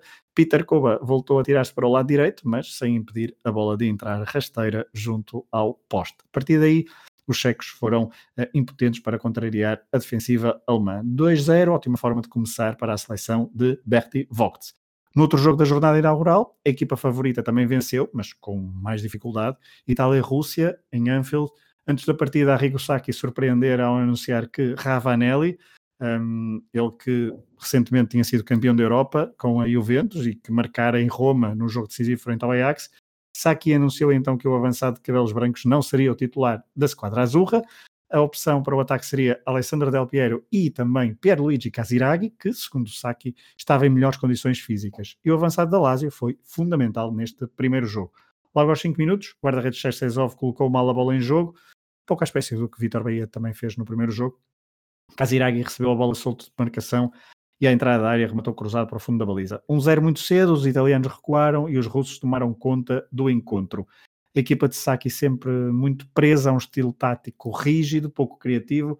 Os russos, com muito futebol de toque, chegaram ao empate justamente aos 21 minutos, com um golo de Ilia Tsimbalar, jogador do Spartak de Moscou, o empate a um gol era lisonjeiro, aliás, para os italianos, que foram dominados pelos russos de Romantsev, que uh, não se pode descuidar frente a uma seleção cínica como a italiana. Ao intervalo, Sacchi lançou Donadoni para o lugar de Del Piero, Zola ganhou protagonismo ofensivo e aos 52 minutos o mesmo Zola isolou muito bem Casiraghi, que de primeira bisou na partida, fazendo 2-1 um, após uma boa entrada dos italianos na segunda parte. A Itália até foi ligeiramente melhor na segunda parte, os russos foram perdendo gás e lamentaram então o tal desperdício na primeira parte. Um, Zola, nos segundos 45 minutos, foi decisivo para que a seleção de Saki conquistasse os três pontos.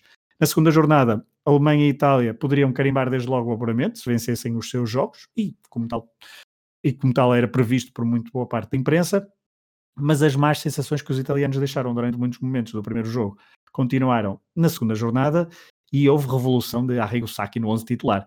Uh, mudou uma equipa, Dilívio, Del Piero, Casiraghi, Zola e Di Matteo saíram do 11, entraram Chiesa, Dino Baggio, Ravanelli, Donadoni e Fuser, uma mini revolução, talvez motivada pelos menos dois dias de descanso que os italianos tiveram, uh, mas também alicerçados numa espécie de sobranceria de um treinador que à época se julgava acima de todos os outros. E os checos, jovens, irreverentes, aproveitaram isso mesmo para aos 5 minutos se adiantarem no marcador Nedved, a poucos dias de se mudar para a Lazio, fez o 1-0.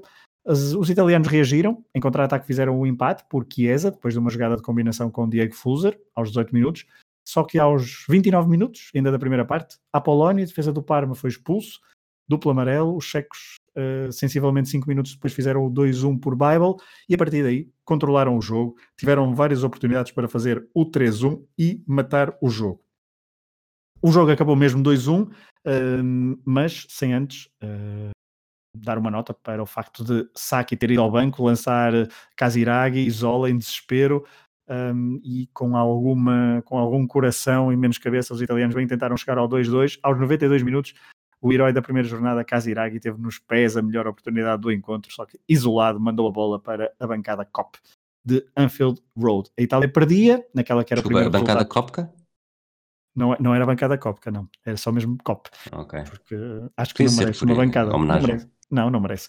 A Itália perdia, naquele que era o primeiro resultado chocante do torneio. Os checos continuavam a sonhar. No outro jogo da segunda jornada, a Alemanha defrontou a Rússia. Bertie Vogts já podia contar com Klinsmann, uh, jogou ao lado de Bierhoff no ataque alemão. Do lado russo, lá está, Romantsev trocou de guarda-redes, Karin foi titular no lugar de Cherchezov. Primeira parte divertida, equilibrada e só terminou 0-0 por azar de, dos avançados de ambas as equipas. Depois, na segunda parte, a seleção do Berti Vox foi mais forte, aproveitou alguma desorientação.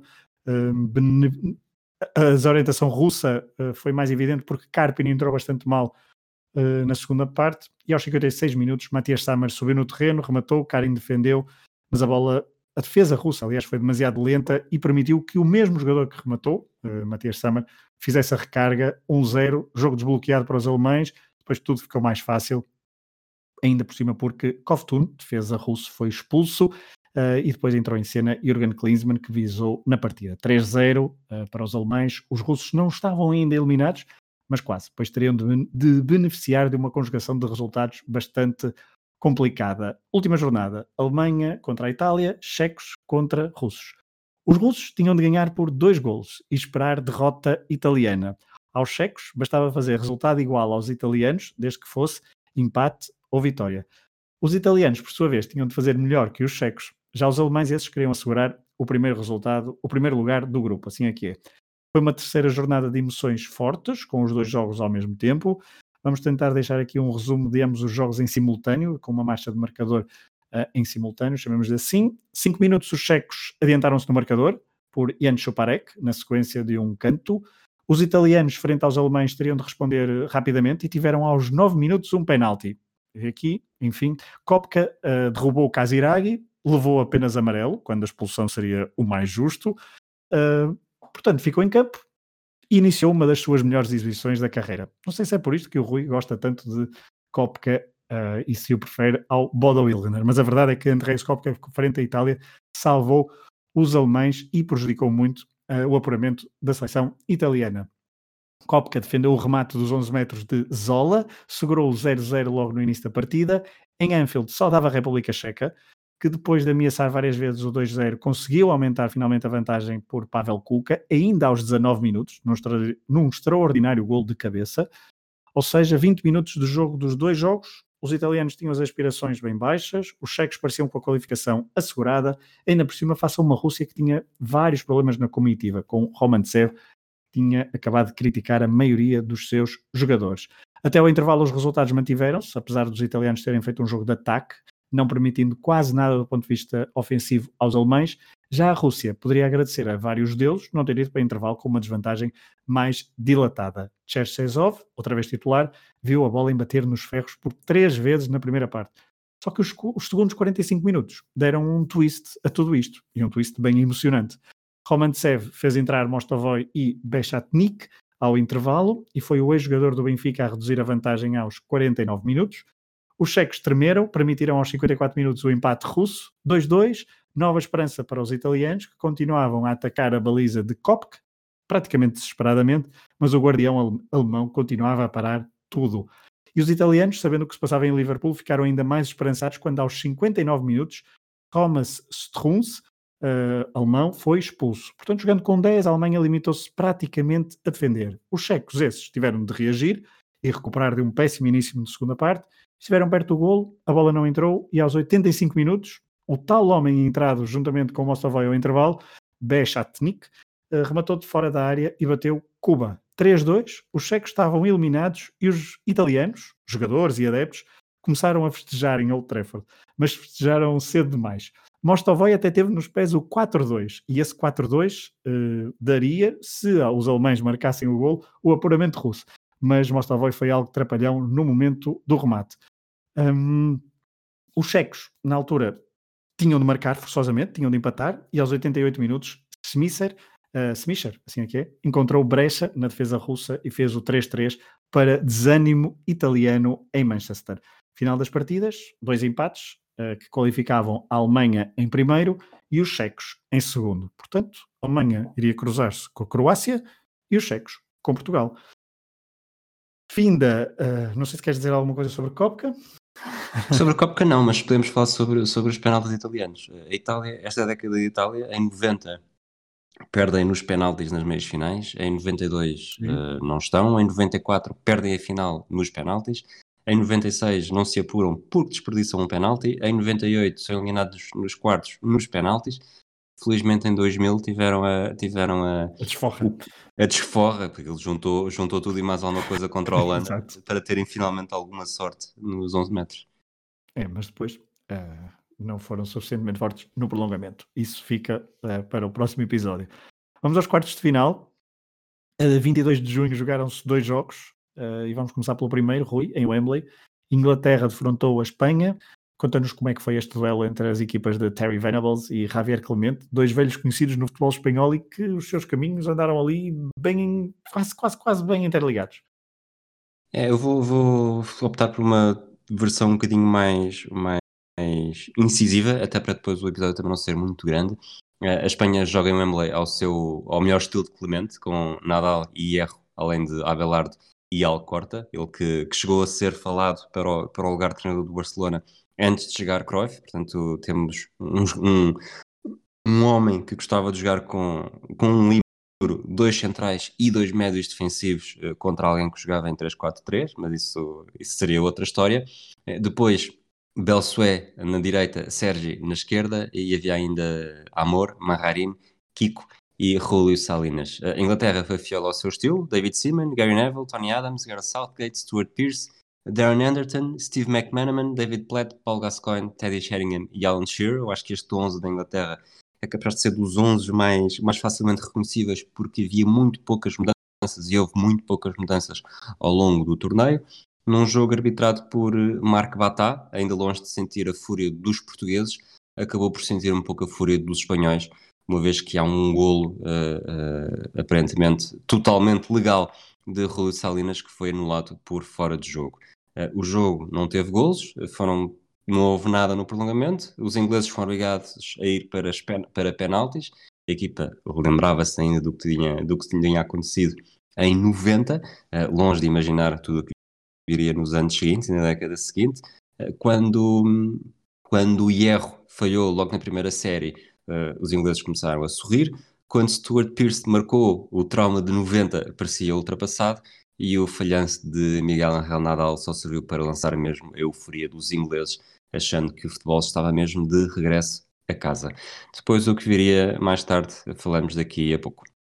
Já voltamos a 22 de junho. A Inglaterra, por antes, teria, teria de esperar pelo vencedor entre Alemanha e Croácia. Defrontaram no dia seguinte um, e para esta altura, Rui, deixa-me dizer-te que Kopka era dado como reforço do Barcelona na capa do Mundo Deportivo, algo que uh, não viria a acontecer porque foi outro guarda-redes escolhido para, uh, para chegar à equipa de Bobby Robson.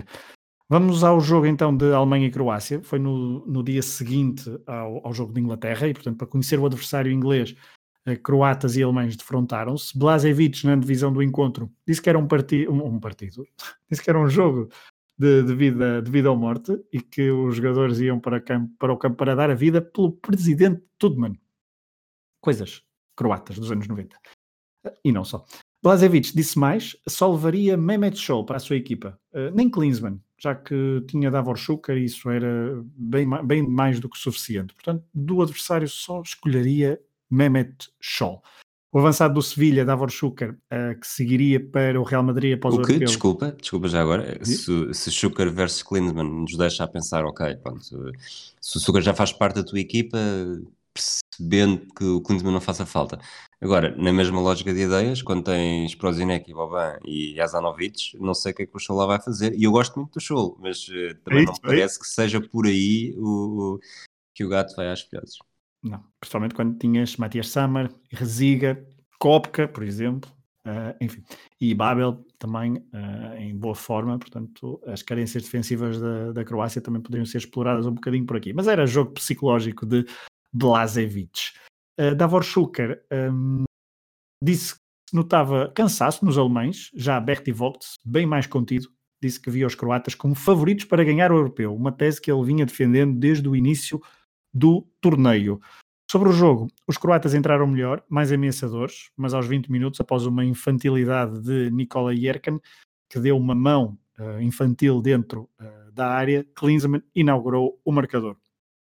Este, este golo descontrolou emocionalmente os jogadores croatas, que começaram a ver no árbitro sueco Leif Sundal um adversário mais.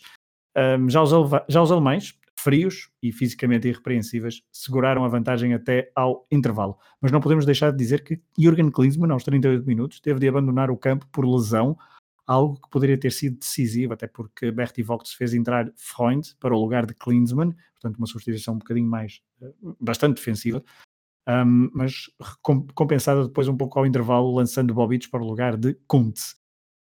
Um, foram os croatas depois na, na, segunda parte a empatar aos, 80, aos 51 minutos, Davor Schuker, quem mais? Vlaovic pressionou bem a defesa alemã, recuperou a bola, deu a Schuker que sentou Kopka e empurrou para o fundo da baliza. Parecia nesta altura que o ascendente do jogo tinha virado, só que cinco minutos depois, o descontrole emocional dos croatas veio ao de cima. Igor Stimac, com amarelo, teve uma entrada dura, levou o segundo amarelo e pior ficou o jogo para os croatas, porque dois minutos depois de ficarem reduzidos a 10, Matias Sammer fez o 2-1.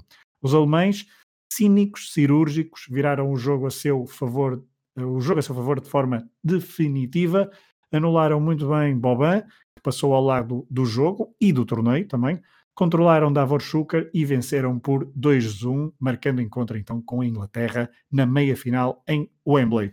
Rui, voltando a 22 de junho, depois do 0-0 entre Inglaterra e Espanha, outro 0-0, desta vez em Anfield Road e entre França e Holanda. É, os jogos mais emocionantes ficaram todos do meu lado. Todos. uh, não conseguiram fazer melhor, mais 120 minutos sem golos. A Holanda joga com Van der Sar, Reisiger, De Kock, Blind e Bogard. Ronaldo Boer, Richard Witschke, Philippe Cocu, Dennis Bergkamp, Jordi Cruyff e Patrick Kluivert, enquanto a França respondeu com Bernard Lama, Lilian Thuram, Laurent Blanc, Marcel Desailly, Bixente Lizarazu, Didier Deschamps, Vincent Guerra, Christian Carambo, Zinedine Zidane, Yuri Djorkaeff e Patrice Loco. Havia talento para um jogo atribulado e emocionante, mas Anfield teve mesmo de esperar pelos remates Desculpa, dos 11 Não foi um jogo louco? foi um jogo muito pouco louco. Okay. Uh, depois uh, dos 11 metros, a França foi mais forte, uh, marcou todos, com Laurent Blanc a lançar a celebração francesa, já depois de Clarence Seedorf falhar o quarto pontapé dos holandeses. E se há pouco falámos dos italianos e também dos ingleses, esta série foi a primeira de três edições consecutivas em que os holandeses seriam eliminados nos penaltis. Em 96 com a França, nos quartos de final, em 98 com o Brasil nas meias finais e em 2000 com a Itália nas meias finais, num jogo que não foi apenas os penaltis do, no final do jogo, mas também durante o jogo. Ah, e a Itália? A Inglaterra já superou um bocadinho esse trauma em, em 98, mas sem grande consequência. A Itália foi a única dessas três que já superou uh, com um título mundial em 2006 o trauma dos penaltis. Vamos ao último jogo dos quartos de final entre checos e portugueses. Villa Park, Oliveira manteve secretário lateral direito, Oceano no meio-campo, deixando a criatividade ofensiva ao quarteto habitual. Figo, Rui Costa, João Vieira Pinto e Sapinto. Já do lado checo, Nedved era o grande ausente, por sanção para o jogo, e notou-se a falta do jovem checo, porque na primeira parte Portugal foi melhor, embora sem o ser de forma avassaladora. A República Checa baseou-se, baseou o seu jogo mais do ponto de vista físico, muita pressão, bastantes faltas, tentando anular Figo e Rui Costa, principalmente. A primeira parte acabou com 0-0. Sapinto teve uma das melhores oportunidades da primeira parte, mas foi incapaz de bater Koba. Ao intervalo, na tentativa de ganhar mais poder uh, ofensivo, Oliveira lançou Domingos para o lugar de Sapinto. Só que aos 50 minutos, Poborski, que estava a ser o melhor dos checos no encontro, fez um golo capaz de rivalizar com o chapéu de Davor Schuker a Peter Schmeichel. Depois de ganhar um par de ressaltos, a Paulo Sousa ia ao Oceano e perante um Fernando Couto bastante fora da sua posição, Poborski avançou no terreno e fez um lob perfeito a Vitor Bahia, demasiado adiantado. A partir daí, os checos recuaram, anularam Figo e Rui Costa por completo. Oliveira lançou folha para o lugar do Oceano, na tentativa de dar mais profundidade ofensiva pelas laterais, só que Portugal não conseguia criar perigo. Aos 81 minutos, Radoslav Latal viu o segundo amarelo, Oliveira instintivamente lançou o cadete para o lugar de um desinspirado Luís Figo e o avançado do Celtic teve a melhor oportunidade até o final do jogo, de cabeça, mas a bola foi ao lado, tendo ficado também famosa a sua reclamação com Domingos Paciência. Eh, não se sabe muito bem porque os dois estavam a tentar chegar à bola, mas eh, foi uma, uma, o calor do momento. Portugal forçou, forçou, mas caiu em Vila Parque depois do lob de Poborski. Ainda algum trauma com este lob? Rui? Não necessariamente com o lobby, mas com toda a, a rábula da conferência de imprensa que se seguiu, quando os jornalistas, e bem, porque Jorge Cadeto estava numa altura, numa grande época no Celtic, portanto era o jogador português quase mais famoso das Ilhas Britânicas, e, e entrou, entrou bastante tarde, lá está, e houve um jornalista, já não sei quem, que disse ao António Oliveira, então, mas Jorge Cadeto jogou apenas 10 minutos, e ele, não, não, não, o Cadete podia ter jogado 40 minutos. Era aos 10, marcava aquele gol e depois tinha mais 30. E leva-nos a dizer uma coisa que acho que até o momento, se disseste, peço desculpa porque devia estar aqui envolto nas minhas notas. Esta edição teria gol de ouro, portanto, se houvesse Exato. gol no prolongamento, uh, acabava. Mas como temos visto, os penaltis foram mesmo o, o ponto, pelo menos até agora, o, o ponto mais especial, ou o denominador comum de grande parte dos jogos. É, e vão continuar nas meias finais, que é para onde vamos agora, uh, que se jogaram no mesmo dia, estranhamente, algo que também já não, já não existe nas organizações do. do... Que era para haver, para haver descanso, descanso idêntico. Eles agora preocuparam-se nisso. É pá, nas meias finais isto aqui é melhor. Exato, uma, uma, um torneio que ignorou completamente a, equidade de descanso ao longo de todo, todo o torneio, depois chegou ali às meias finais. Não, não, agora vamos aqui pôr tudo no mesmo dia. Eh, ao início da tarde, em Old Trafford, França-República Checa. França jogava no Teatro dos Sonhos, onde o rei por aqueles dias era Cantona, um dos, eh, um dos ausentes da seleção francesa, como há pouco o Rui disse. Os checos tinham várias baixas por lesão. Latal, Suchaparek, Bible, Kuka estavam castigados. Patrick Berger com, esteve com febre nos dias anteriores ao jogo e apenas entrou ao intervalo para o lugar de Smisher, que se lesionou durante a primeira parte. A única boa notícia é que regressava uh, Pavel Nedved, Rui. Sim, este jogo, para mim, é uma meia-final de um europeu de futebol, disputado em Old Trafford, Inglaterra, país que adora futebol, o berço do futebol, e houve 43.877 espectadores. Portanto, o Itália e a Alemanha na fase de grupos tinham tido 53 mil. Nesta altura havia pelo menos, eh, não, não consegui encontrar um, um número claro, mas pelo menos 55 mil lugares em Old Trafford e as, as bancadas atrás das balizas estão, têm, mais bancada, têm mais cadeiras vazias do que cadeiras ocupadas. Eh, aos olhos, lá está, do, do, da vida atual em que, quer dizer, a vida atual não é bem assim em pandemia, mas, eh, mas, mas é... que se quiseres comprar um, um bilhete para uma meia final no europeu, uh, tens, vais para uma lotaria, é preciso ter muita sorte. Só duas notas, é que uh, vinhamos de um europeu com estádios muito pequenos, mas todos eles cheios na, na Suécia, não é? Com, com poucos, com estádios com pouca lotação, às vezes 20, menos de 20 mil pessoas ou pouco mais de 20 mil pessoas. E também em 96 uh, eh, as viagens também não estavam tão generalizadas como, como estão hoje, hoje em dia, uh, mundo pré-pandemia. Pré mas, uh, mas sim, mas partilha, aliás, já tinha dado nota, os jogos em Anfield e Old Trafford do Grupo C estavam sempre estranhamente vazios. Depois, este jogo, sinal mais para os franceses, a República Checa com muitas ausências, a explorarem muito as transições rápidas. Apareceu o Drulak a jogar no lugar do Pavel Kuka na frente. Uh, Poborski, Nedved, não tanto Nedved, mas Poborski e Smisser foram os dois que, que acabam por transportar mais a bola para a frente.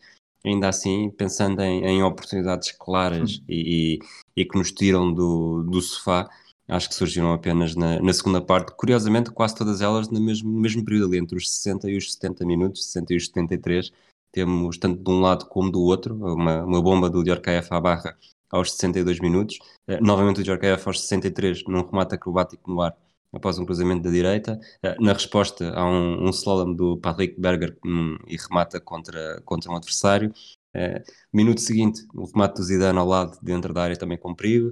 O Nedved também provoca perigo aos 73 minutos. Uh, os checos acabam por fechar o lado direito da defesa, para onde os franceses estavam a, a, a provocar mais perigo e abdicam do avançado. E o jogo vai mesmo para prolongamento, onde Laurent Blanc está muito próximo de, de, fazer a história que, que acabou por fazer em 98 numa, numa competição diferente. É, ele que marcou o primeiro golo de ouro nos, uh, na história dos Mundiais, aqui não conseguiu marcar o primeiro golo de ouro na história dos europeus. Um, há pouco, ah, não, sei se, não sei se disseste, porque podia estar aqui também perdido nas, nas notas, mas Diogo Garri, uh, que tinha saído lesionado contra a Holanda, uh, era a grande baixa para a seleção francesa. Um, Aimé Jacquet depois, uh, durante o jogo, lançou Angloma, lançou Reinaldo Pedro e foi uh, precisamente este, este homem a falhar o penalti. Esse homem que, desculpa, que faz um penalti no último minuto do prolongamento, portanto, ele quis resolver as coisas ainda no prolongamento com um penalti e depois o Karma acabou por, por se vingar no, no desempate porque falhou o sexto penalti, o sexto penalti francês. Não sei se queres que vá até ao fim desta, desta loteria dos penaltis. Pode ir, pode ir. Ele foi então o sexto, mas pode ir até ao fim. Portanto, os, os primeiros 10 penaltis acabaram em gol. Zidane, Djorkaeff, Lizarazu, Guerrin e Laurent Blanc. E, e, o Blanc quase que falha. A bola passa por baixo do corpo de, de Cuba, que vai acabar por ser uma... Estes penaltis a passar por baixo do corpo vão acabar por ser uma história neste, neste europeu daqui para a frente. Do lado checo, Kubik, Medved, Berger, Poborski e Rada também marcaram. Depois o Reinaldo Pedroso falha, o, o sexto penalti, já estamos na, na, segunda série, no início da, da morte súbita.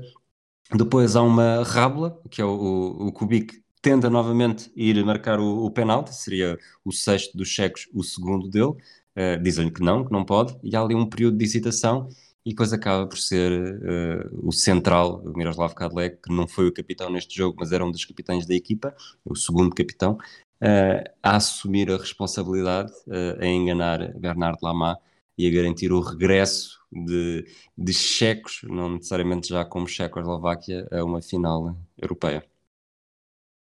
Segunda meia-final, nesse mesmo dia, mas em Wembley, Inglaterra e Alemanha, 30, 30 anos depois da final polémica entre ingleses e RFA, o mesmo duelo em Wembley, a catedral do futebol inglês. Do lado inglês, Gascoigne e Anderton foram dúvidas até ao início da partida por lesão, mas acabaram por recuperar. Na antevisão, Paul Ince disse que esperava que o jogo fosse bastante duro, quase como uma batalha. Do, do lado alemão, Klinsmann estava lesionado, não jogaria, uh, juntando-se a um lote de lesionados que era composto por Basler, Kohler e Bobic. Berti Vogts passava o favoritismo para os ingleses, que jogavam em casa, e os ingleses, sim, encheram uh, o Wembley, colocaram uma, uma atmosfera incrível. Uh, do lado inglês, reparem no 11, David Seaman, Tony Adams, Southgate e Stuart Pearce, Darren Anderton, Paul Ince, David Platt, McManaman, Gascoigne, Teddy Sheringham e Alan Shearer. Do lado alemão, Kopka, uh, Reuter, Babel, Elmer e Ziga, Sammer, Freund, Eilts, Moller, Scholl e Kuntz. Uma equipa alemã, não diria muito defensiva, mas com muitos homens no meio campo. Um, prever um pouco uma entrada forte dos ingleses, Rui, e foi mesmo isso, com um ambiente favorável nas bancadas, os homens de Terry Venables, com um equipamento cinzento terrível, entraram cheios de gás e num canto aos 4 minutos, Alan Shearer fez o 1-0. É, e é curioso o comentador diz exatamente isso. Quando a Inglaterra joga de cinzento, o, o David Seaman dá um bocadinho mais cor e está a jogar com um equipamento muito mais colorido, que era vermelho e depois tinha umas, umas uma explosões palete, de cor amarelas de cor. e sim.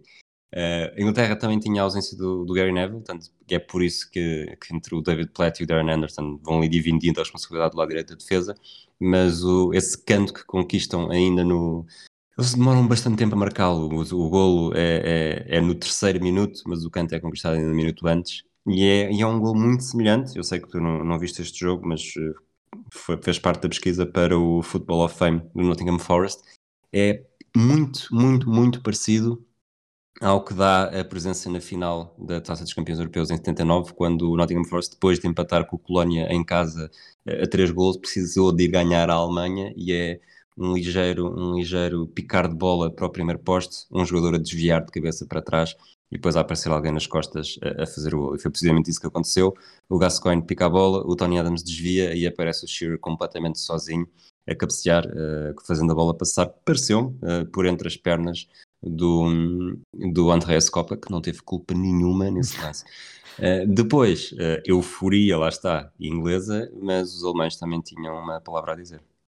É, de mansinho, os alemães conseguiram controlar um bocadinho esse tal domínio inglês e aos, ali por volta dos 16 minutos fizeram o um empate numa das poucas oportunidades que tiveram nos primeiros 45 minutos. Stefan Kuntz, após passe de Thomas Elmer. Um, Rui, a primeira parte, a minha sensação é que os ingleses foram melhores, um, num jogo até bastante quente. O Supolins previa uma batalha, não diria que foi uma batalha, mas foi um jogo quentinho, muitos duelos, várias picardias e até poucos amarelos relativamente ao que se passou em campo. O árbitro, o árbitro húngaro Sandor Pul um, revelou ali aqui e acolá alguma falta de controle da partida, mas uh, não sei se concordas que foi um jogo quentinho. Foi um jogo quentinho, foi um jogo muito interessante, acho que é, é mesmo para, para revendo nesta altura, né? nesta fase.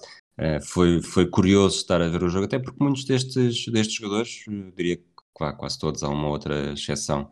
Mesmo assim, pá, reconhecemos o nome. São jogadores que marcaram a década de 90, portanto estamos a ver quase sem estar preocupados em perceber para lá, este nesta altura jogava onde, o que é que, o que, é que ele fazia exatamente. Portanto, são todos jogadores muito, muito famosos. Uh, falaste dos poucos amarelos, mas todos eles parecem ter sido escolhidos a dedo. O Gascoigne, só para, só para vingança, né? Já em 90 visto um amarelo na meia final que deixaria de fora da final. Aqui toma lá um, que não, teve, não teria uh, grande influência mesmo a Inglaterra vencesse. Os dois da Alemanha serviram apenas para o Bertie ter a seleção ainda mais desfalcada numa eventual presença na final, uma vez que Stefan Reuter e Andreas Moller estavam os dois tapados. Uh, a Alemanha. O, joga... Desculpa, e o, o amarelo Andreas Moller é, é, bastante provocado. Não sei se é Stuart Pearce, creio, mas é, é, ele que o provoca ali numa picardia e Andreas Moller perde um bocadinho a cabeça e é por isso que leva o amarelo. E uh, talvez por isso tenha ficado ali um bocadinho mais de raiva para depois bater um certo penalti, mas já vamos. depois, eu acho que há, aquilo, há aqui uma. Eu digo muitas vezes depois. No outro dia estava a editar uma Matraquilhos, o, o, o flashback do João Desporto e cada vez que eu começo a falar era sempre depois. Portanto, se quiserem fazer um drinking game para acabarem totalmente bêbados, é quando eu digo depois. Portanto, vou tentar cortar isso um bocadinho daqui para a frente. Mas, posteriormente, nós não falámos ainda, mas este equipamento da Alemanha é um equipamento muito clássico. Eu acho que, que é, é, que é, é quase sinónimo. Uma farda, não é? Quase uma farda. Assim. É sinónimo imediato de 96. Parece que é o estilo de letra até. Exato é, ao mesmo tempo que é moderno, não, não é moderno, é, é inovador, mas clássico. Portanto, dá um, dá um aspecto de, de quase de vestido de gala para, para jogar em Wembley com, com. Nesta altura a rainha não estava lá, mas, mas para, estaria, estaria, mas estaria, estaria na final, exatamente. A equipa estava, estava presa por arames, porque havia muitas ausências, mas acabou por ser, acabou por, por ser a Alemanha no fim. Sim, um, foi a Alemanha no fim, 1-1 um, ao final dos 90 minutos, mas o prolongamento. Vamos falar do prolongamento, sim. Vamos falar do prolongamento. Tenho, tenho aqui uma nota pelo menos para dar.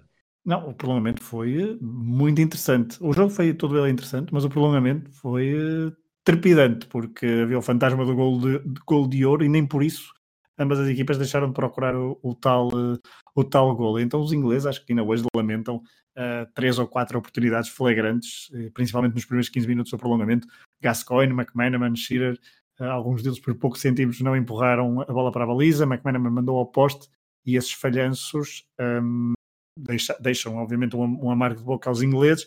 Os alemães tiveram um gol anulado um, por uma suposta falta num, num canto. Uh, e também uma nota curiosa é que Terry Venables não fez qualquer substituição durante os 120 minutos e já Bertie Vogt uh, tinha feito entrar Asler durante os 90 minutos e depois no prolongamento entraram Marco Boda e Thomas Strunz. É, tu falaste, tu falaste em, em McManaman, mas é o Darren Anderton que, que atira o poste logo aos, é logo aos 3 minutos do prolongamento e era, e era essa a minha ideia que eu queria deixar aqui no, no, sobre, este, sobre estes 30 minutos de jogo. Esse lance do Anderton aos 93 e depois o do Gascoigne, eh, que falha o desvio ao poste aos 99 em que ele falha o desvio porque, porque bom, isto só, só falha quem lá está, mas olhando, ele claramente perdeu o controlo da, da corrida, uh, houve ali um, um, momento de hesitação deixou de saber correr para a frente e por isso é que chega atrasado à bola, porque mexeu a perna direita quando devia ter mexendo a perna esquerda e depois houve ali um, ao, ao um contrário, e houve ali uma um desacerto, e, e, que me faz pensar que mil vezes perder a final do Euro 2004 com o jogo como foi, do que perder esta meia final a jogar em casa também e contra a Alemanha, com a história que existia, com estas duas oportunidades que, que davam vitória, portanto nem sequer era um, um França-Portugal do Euro 84, em que são as duas tão, nos deixam eu nem quero imaginar o que é que seria ser inglês neste, o que é que foi ser inglês neste jogo ou nestes, nesta primeira parte do prolongamento, eh, sabendo o que se passou, o que se passou depois. Pois, concordo. E o que se passou depois foi mesmo um, série de penaltis, fantasma de 1990 na cabeça. Stuart Pearce até uh, marcou durante, um, durante a primeira série de cinco penaltis e uh, confirma, confirma-me só favor, mas nos, os primeiros 10 penaltis foram todos convertidos, correto? Foram. Uh, convertidos Seaman, e bem convertidos. E convertidos, bem convertidos. David Seaman quase que defende um penalti de, de Reuter, mas o, os outros praticamente foram todos irrepreensíveis. Um, só que depois ao sexto penalti, uh, André Skopka defendeu uh, um remate bastante frouxo de Gareth Southgate. É, Southgate talvez fosse o jogador menos, menos famoso desta, desta equipa uh, e, e, partiu com muita partiu com muita, muito pouca convicção. O remate para a esquerda, o, o Kopka foi o herói da Alemanha, não é? Conseguiu defender este penalti e abriu o caminho para que o Andreas Moller, que sabendo que não ia estar na final, acabou por marcar eh, sem, sem dificuldade nenhuma, com aquele festejo até um pouco provocador depois, quase como peito para fora, barriga para dentro e olhar para, para as bancadas do Wembley completamente cheias de gente. Como um soldado, não é? Exatamente. Portanto, os soldados, os soldados alemães conseguiram finalmente chegar a Londres, muitos anos depois, e hum, Southgate naturalmente estava, estava, estava de cabeça baixa. Uh, durante todos os penaltis, o, o Paul Ince esteve de costas uh, para esteve de costas para a baliza, não só limitou-se a ouvir aquilo que estava a passar. Entretanto, depois o Shearer junta-se a ele, uh, está aquela posição quase Jorge Jesus no meio Team Sporting, uh, posição de praia, eh, mas a ver uh, os lances, e, e, depois o, quando, quando a Alemanha vence, uh, lá está, Southgate acabou por ser o, o principal foco não só das câmaras, mas também de preocupação dos ingleses. O Tony Adams, como bom capitão, vai buscá-lo e, e obrigou a ir também a, a, fazer a volta olímpica para, para serem aplaudidos pelos adeptos ingleses, que apesar de terem, terem tido esta derrota dramática, não deixam de ter uma prestação bastante positiva, uh, que não é necessariamente melhor da que do Mundial de 90, mas em europeus, uh, provavelmente a melhor que tinham tido até então. 30 de junho de 1996, o jogo da final, com o Wembley lutado com a, com a rainha, uh, desta vez, como dissemos há pouco. Uma rainha muito jovem, aos olhos hoje. Jovem, exatamente. Com. Bem, então aos olhos hoje é que sim, mas já, já na altura já tinha uma idade avançada. Uh, o mundo deportivo titulava uh, ou fazia referência previa uma final um, bastante disputada, mas dizia que era a final de, do europeu mais medíocre da, da, história dos europeus.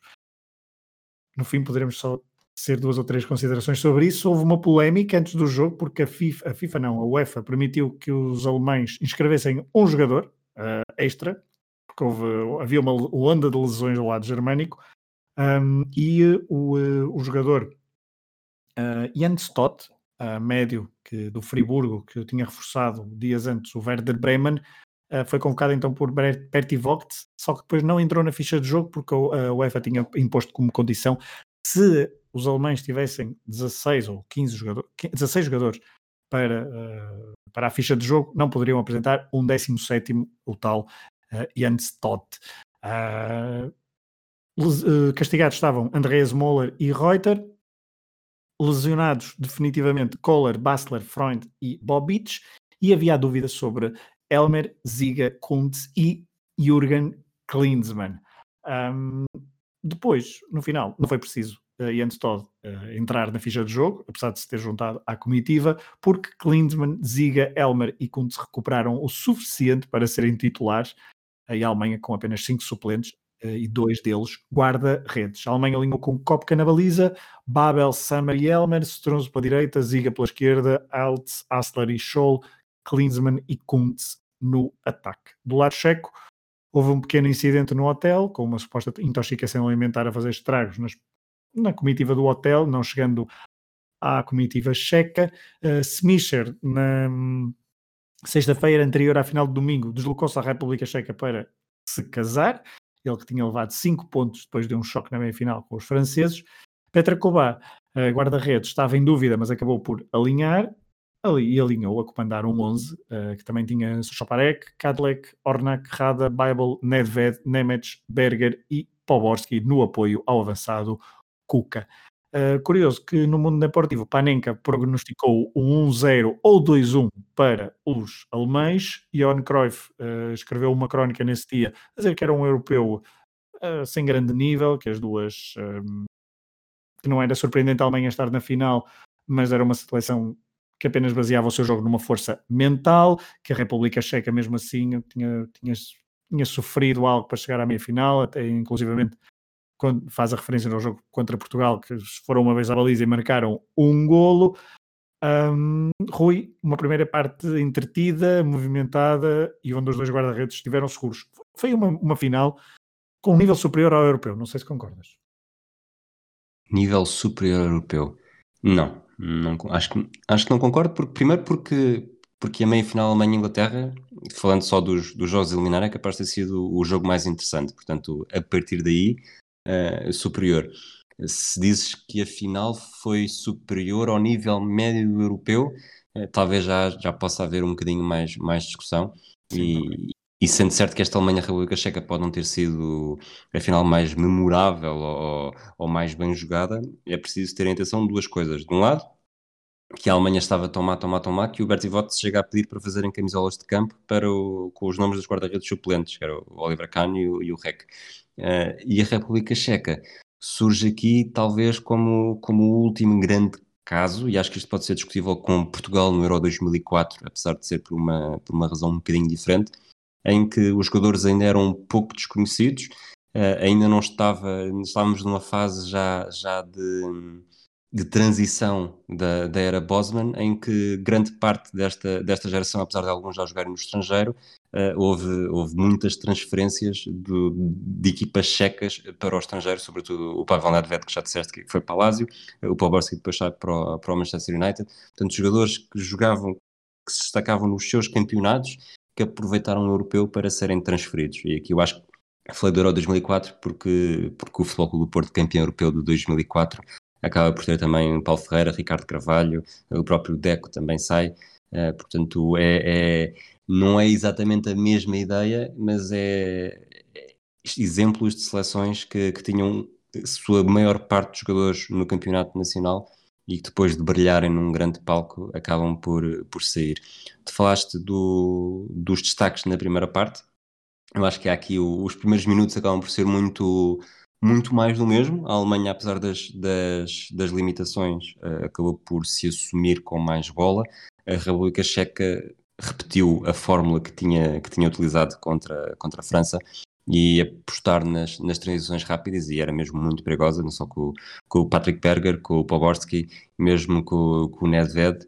Uh, o Kuka também era um avançado que mexia muito, tanto que acho que é o comentador que diz a certa altura que, que os alemães estão muito preocupados não com, a sua, com o seu poder de finalização, mas com a sua, com a sua capacidade de estar constantemente em movimento e como isso pode ser um problema para a defesa germânica porque oportunidades depois é preciso esperar pelos 35 minutos. Há uma grande oportunidade do Kuntz, uma defesa acrobática do Cuba, eh, que mesmo assim a bola vai para a baliza e é o Rada que tira em cima da linha.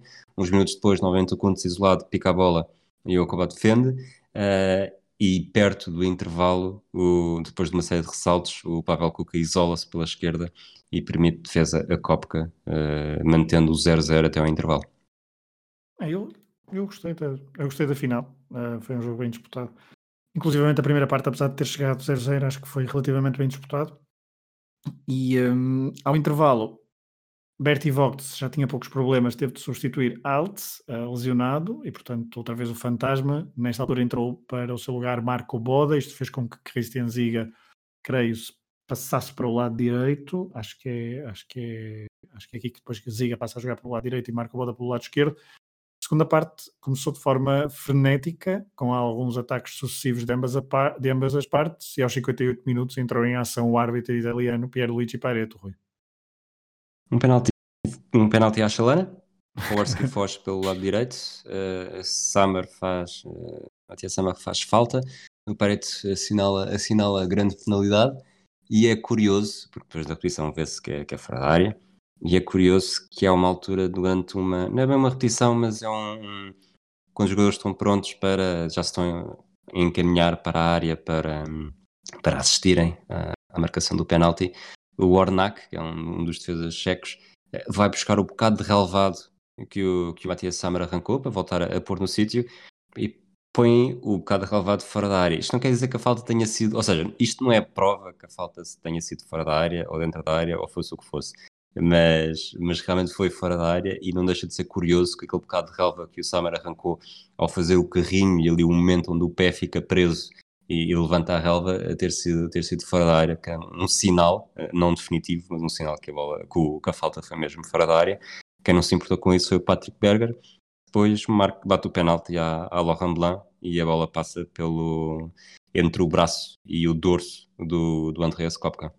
É, não bateu à Panenka, bateu em força, um, e portanto, mas mesmo assim, bateu o guarda-redes alemão 1-0. Um e esse lance, desculpa do penalti, para o Bosque também tem uma caída um pouco à Klinsmann, uh, bastante forçadinha.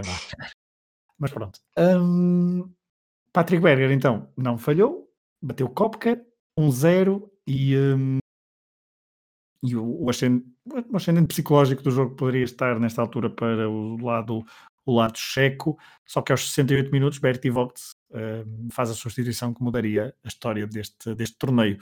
Tira Mehmet Scholl e entra em campo Oliver Bierhoff. Uh, Klinsmann, claramente limitado fisicamente, continuava em campo porque era o capitão, era o líder moral desta equipa e Rui, cinco minutos depois de Bierhoff entrar, Bierhoff, Bierhoff entrar, exato, e não Bierhoff entrar, livre direto, uh, descaído então pela, pela direita, esse livre, Christian Ziga bateu o livre e Bierhoff uh, estreou-se a marcar no Europeu, número 20, 28 anos, jogador da Odinese, estava na sua primeira fase final, tinha jogado 8 minutos no primeiro jogo, precisamente contra os checos, depois foi titular frente à Rússia, nunca mais havia saltado para campo e 1-1 tinha o estatuto, tinha o estatuto de estrelinha para resolver. O, o livro do Ziga, descrito para a direita, é muito bem marcado, uh, mas uh, a defesa checa está muito a dormir, independentemente da, da movimentação do Bierhoff ser muito ser interessante.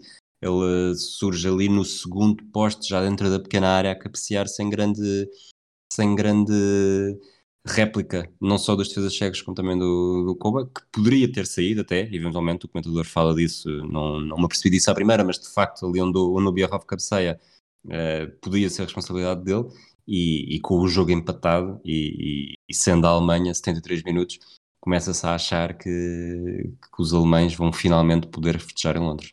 Portanto, o homem Oliver Beroff, o homem de Karlsruhe, ali bem perto da fronteira com a França, empatou o jogo. Foi um duro golpe para os checos. Os alemães voltavam a ficar psicologicamente por cima do encontro.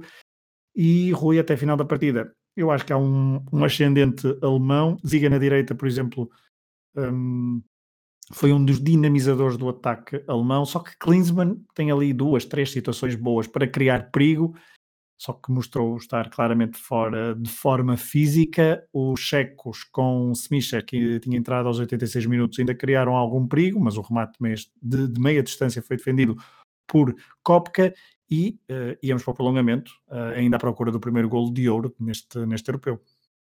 E que finalmente chegou, e chegou até com, com relativa rapidez, 95 minutos, uma jogada de um bocadinho de insistência, os checos a defenderem com muita gente na área, Uh, o Bierhoff recebe a bola de costas para a baliza, consegue rolar, remata com o pé esquerdo, a bola sofre um, um primeiro ressalto.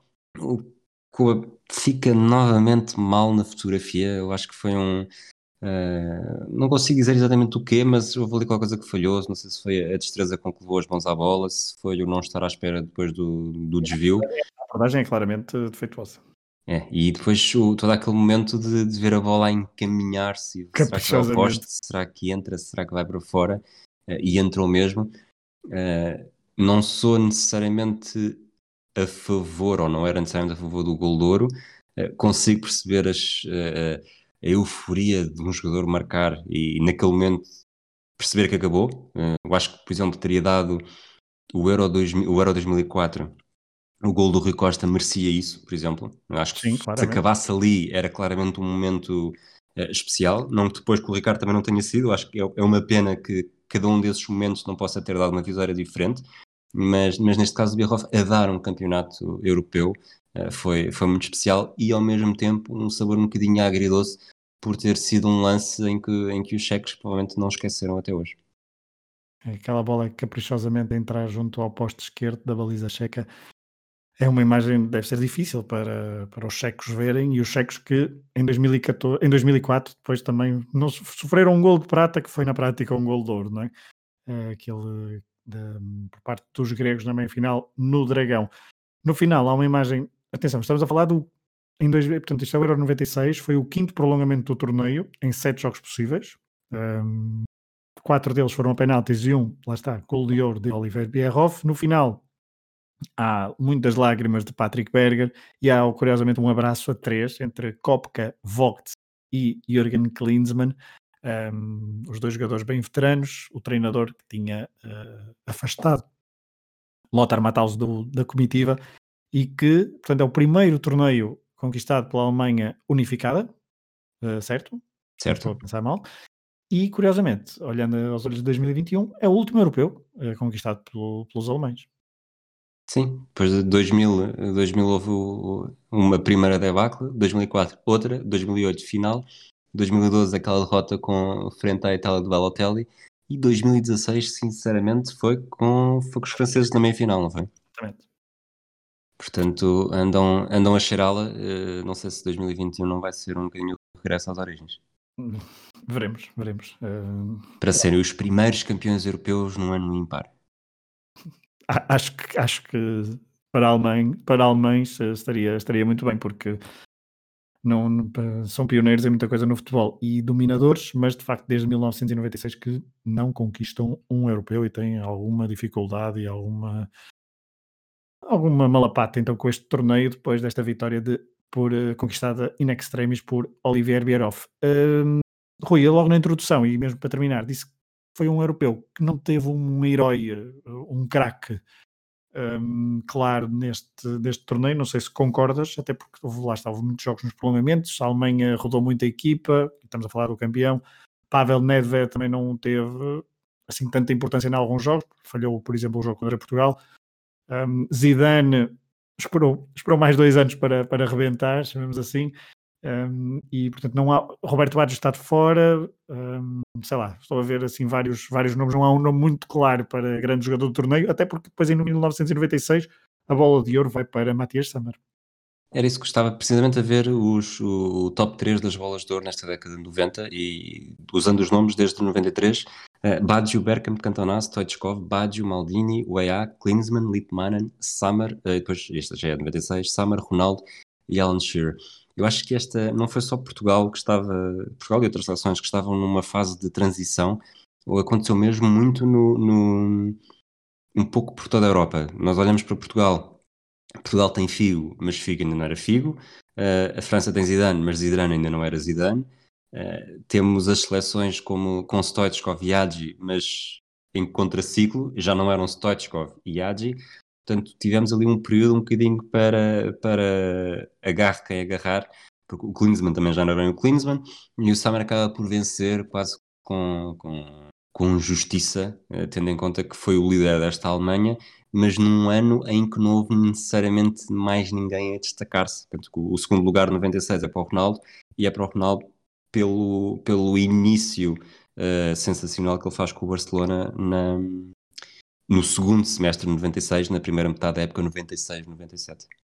É curioso dizer essa liderança de Matias Sammer no jogo contra a Inglaterra, portanto não, não vi os jogos, os jogos todos da Alemanha, obviamente, uh, completos, mas no jogo contra a Inglaterra há uma reprimenda de Matias Sammer a Andreas Moller de forma bastante veemente, mas rapidamente depois uh, resolvida, mas há ali uma, uma reprimenda. E nesse jogo, Andreas Moller era o capitão, uh, na, na, ausência de Jürgen Klinsmann. Portanto, a liderança de Matias Sammer, da ex-RDA, um, não deixa de ser assinalável. E depois venceu então uh, a bola de ouro, ele que jogou nesse ano no Borussia de Dortmund.